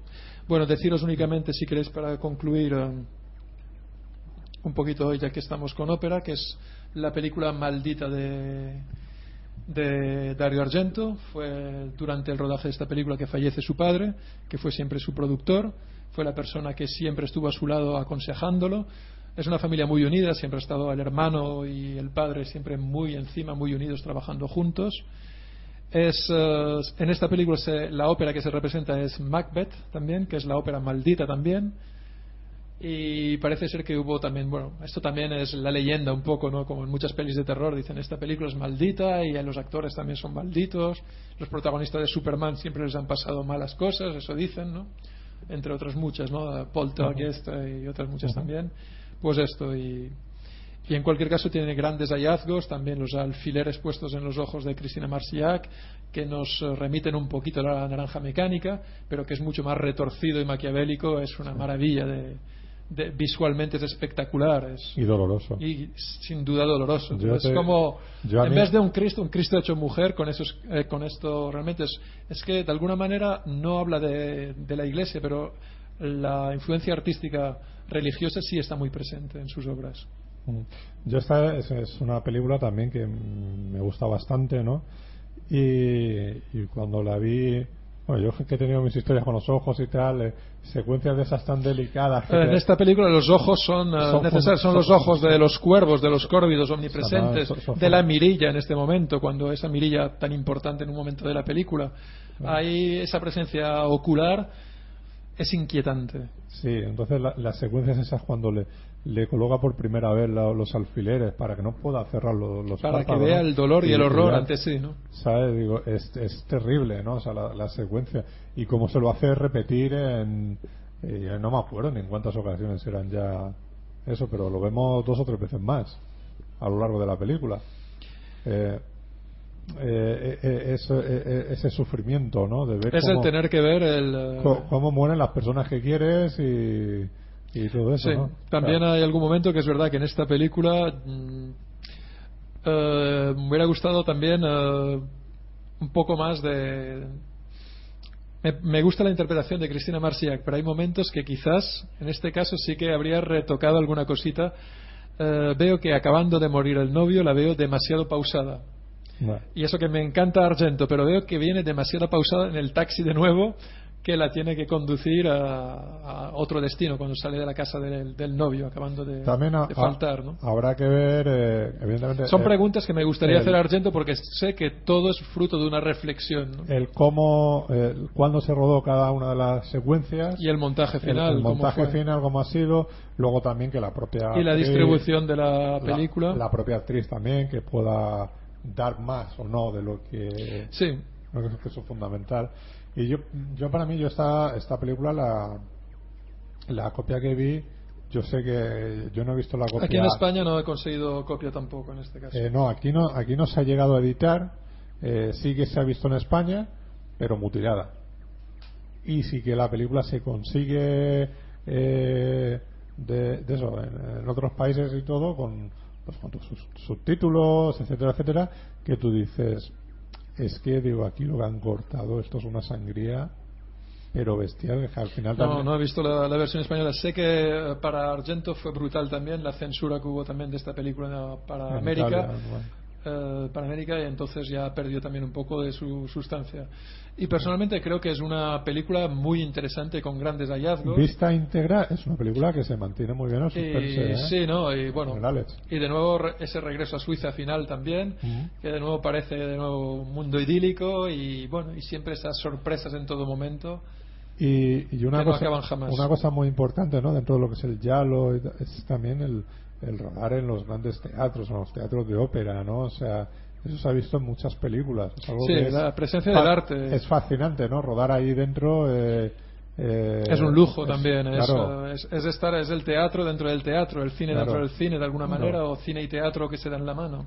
es el escenario funda- uno de los de los escenarios más importantes que te puedas encontrar no y, y donde te puede dar mucho juego tanto en el propio teatro como entre bastidores y, y en mucho en muchas partes de ahí no entonces a mí es una película que, que de verdad me, me gusta mucho y de las que más mal rollo me causa precisamente por las secuencias esas de, los de los ojos Es tremendo, sí. sí, sí. bueno eh, si te parece, si os parece, vamos cortando aquí. Nos quedamos en el 87 Sí, o sea, nos Eh. dejamos los 90 y los 2000. y los 2000. Sabes que hay un buen puñado. O sea, da, Ahora hay, hay para, para comentar, ¿eh? da ocasiones para re- eh, visitar alguna película más de las que nos han quedado pendientes. Pues incluso podremos dar marcha atrás cuando veamos alguna de ellas, si alguna anécdota Sí, nos alguna- hemos dejado que se enlace con las siguientes, ya lo veremos sobre la marcha. Iremos enlazando y bueno, haremos. Y si no, no descartemos trilogía ¿eh? del programa. Bueno, ¿por qué no? Eh? Eh, Hacemos un monográfico sobre cada película, nos las vemos bien el día de antes, o unas horitas antes, ahora que apetece en estas reuniones de amigos, un poquito disfrutando del verano. Sí. Y nada, pues eh, de verdad, por mi parte, solo daros las gracias. De verdad ha sido un placer. Me he sentido como en casa, como si hubiera estado siempre aquí con Ah, vosotros. Yo, sinceramente, he aprendido también un montón de cosas de, de lo que ya hemos hablado de, de- Argento, ¿no? O sea, se nota que eres un gran conocedor, más allá del, del ver en sí las propias películas. O sea, que, que es fascinante siempre aprender un poquito más acerca de, de un director como, como es el propio, el propio Argento. Y dentro de eso, evidentemente, eh, se aprende y se disfruta el, el cine del Giallo, ¿no? El cine italiano. Que siempre es Sí, refrescante. Es un cine que parece que no, no pasan eh, los años para él, porque bueno, es un cine un poco gamberro por momentos también, porque nos hace sentir y en el fondo es lo que los seres humanos necesitamos: Termina- emociones. Terminaremos, una vez que terminamos con, con, con el propio Argento, terminaremos también nombrando otras películas que, que salen en referencia, igual que hablamos de Hitchcock y tal, por otras películas, otros yalos que hay, evidentemente importantes, o, y etcétera, etcétera. O sea que, o las colaboraciones que ha tenido el propio Argento, por lo que hemos dicho, con Romero y compañía. O sea que, que también que lo hemos nombrado muy de muy de pasada, pero creo que Sí, no bien. hemos nombrado las colaboraciones concretas con, con Romero, O ¿cierto? sea, las que él ha producido, ¿no? O sea, el sello Romero Argento, ¿no? O sea que Sí, la, la participación de un modo u otro en las producciones de. Romero, esa amistad también que se ha tejido con los años. Pero bueno, lo, lo, ire- Y- lo iremos viendo en las, a medida que sigamos avanzando, los 90, los 2000, todo eso. Mm, Y podemos volver también a también a, bueno a otras a otras labores también artísticas seguidas en los últimos años por Argento dentro de desfiles de moda eh, publicidad Él tiene televisión una- él tiene una tienda de música, ¿no? Eh, sí, Rosso, Profondo Rosso, igual que la película, su película emblemática. Parece ser que, bueno, comentan que algún que otro jueves por la tarde Va a pinchar allí, ¿no? Va Va- a pinchar algún día. Sí. Bueno, pues eh, no os digo más, pero Hay que ir ese día. ahora mismo que acaban de poner vuelos directos a muy buen precio con Roma, pues podríamos verlo con tiempo y ver un poquito, ahorrar un poquito para conseguirlo. Y, Y estar bueno, en, la, en la puerta de la en el tienda. momento adecuado. Bueno. Parece ser que Penélope Cruz es lo que hizo hasta conseguir dar con Pedro Almodóvar. Nosotros vamos a intentarlo con Dario Argento. Bueno, más que con, más que con Pedro Almodóvar fue con, con el otro, con el Nacho Cano. Con ambos. A partir de ahí. Con ambos. Parece ser que llevaba ya técnica, la técnica funcionaba bien. Bueno, pues Bueno. si tuviéramos algún día a Penélope Cruz, ya que va a ser nuestra chica Bond también, eh, soy fan de Bond y bueno, también sería, sería Bueno, de pues, ahora fuera de micros comentamos cuándo nos podemos juntar otra vez para, para seguir el, el, este especial. Pues ¿Vale? muchas gracias por esta primera invitación y será con gran placer. De acuerdo. Bueno, David, hemos aprendido cosas, ¿no? Es bastantes. Sí. Eh, lo dicho, eh, ahora nos ponemos de acuerdo y seguimos seguimos con, con este especial en el próximo en el próximo programa. Escuchad, tienen también disponibles en ivox.com y artegalia.com los programas que estamos, hemos ido grabando este verano, el de coleccionismo de Star Wars, el del repaso del mes de julio, el de agosto, este que lo vamos a colgar también, evidentemente, porque por eso lo estáis escuchando. Gilipollas acabo de decir ahora. Y bueno, Bueno, eso para los que nos están oyendo en directo, si es que hay alguien eh, escuchando No, pero en bueno, directo, eh, que sepa que también lo puede descargar. para el programa, para el podcast. Yo es que me refiero más para el, para el podcast más que para el propio directo. Y nada, y tendremos segunda parte de Darío Argento y espero que hayáis disfrutado esta parte y que disfrutéis la, la, la continuación. Las segundas partes sí fueron buenas. A veces. Muchas gracias de nuevo. Bueno, nos despedimos. Adiós.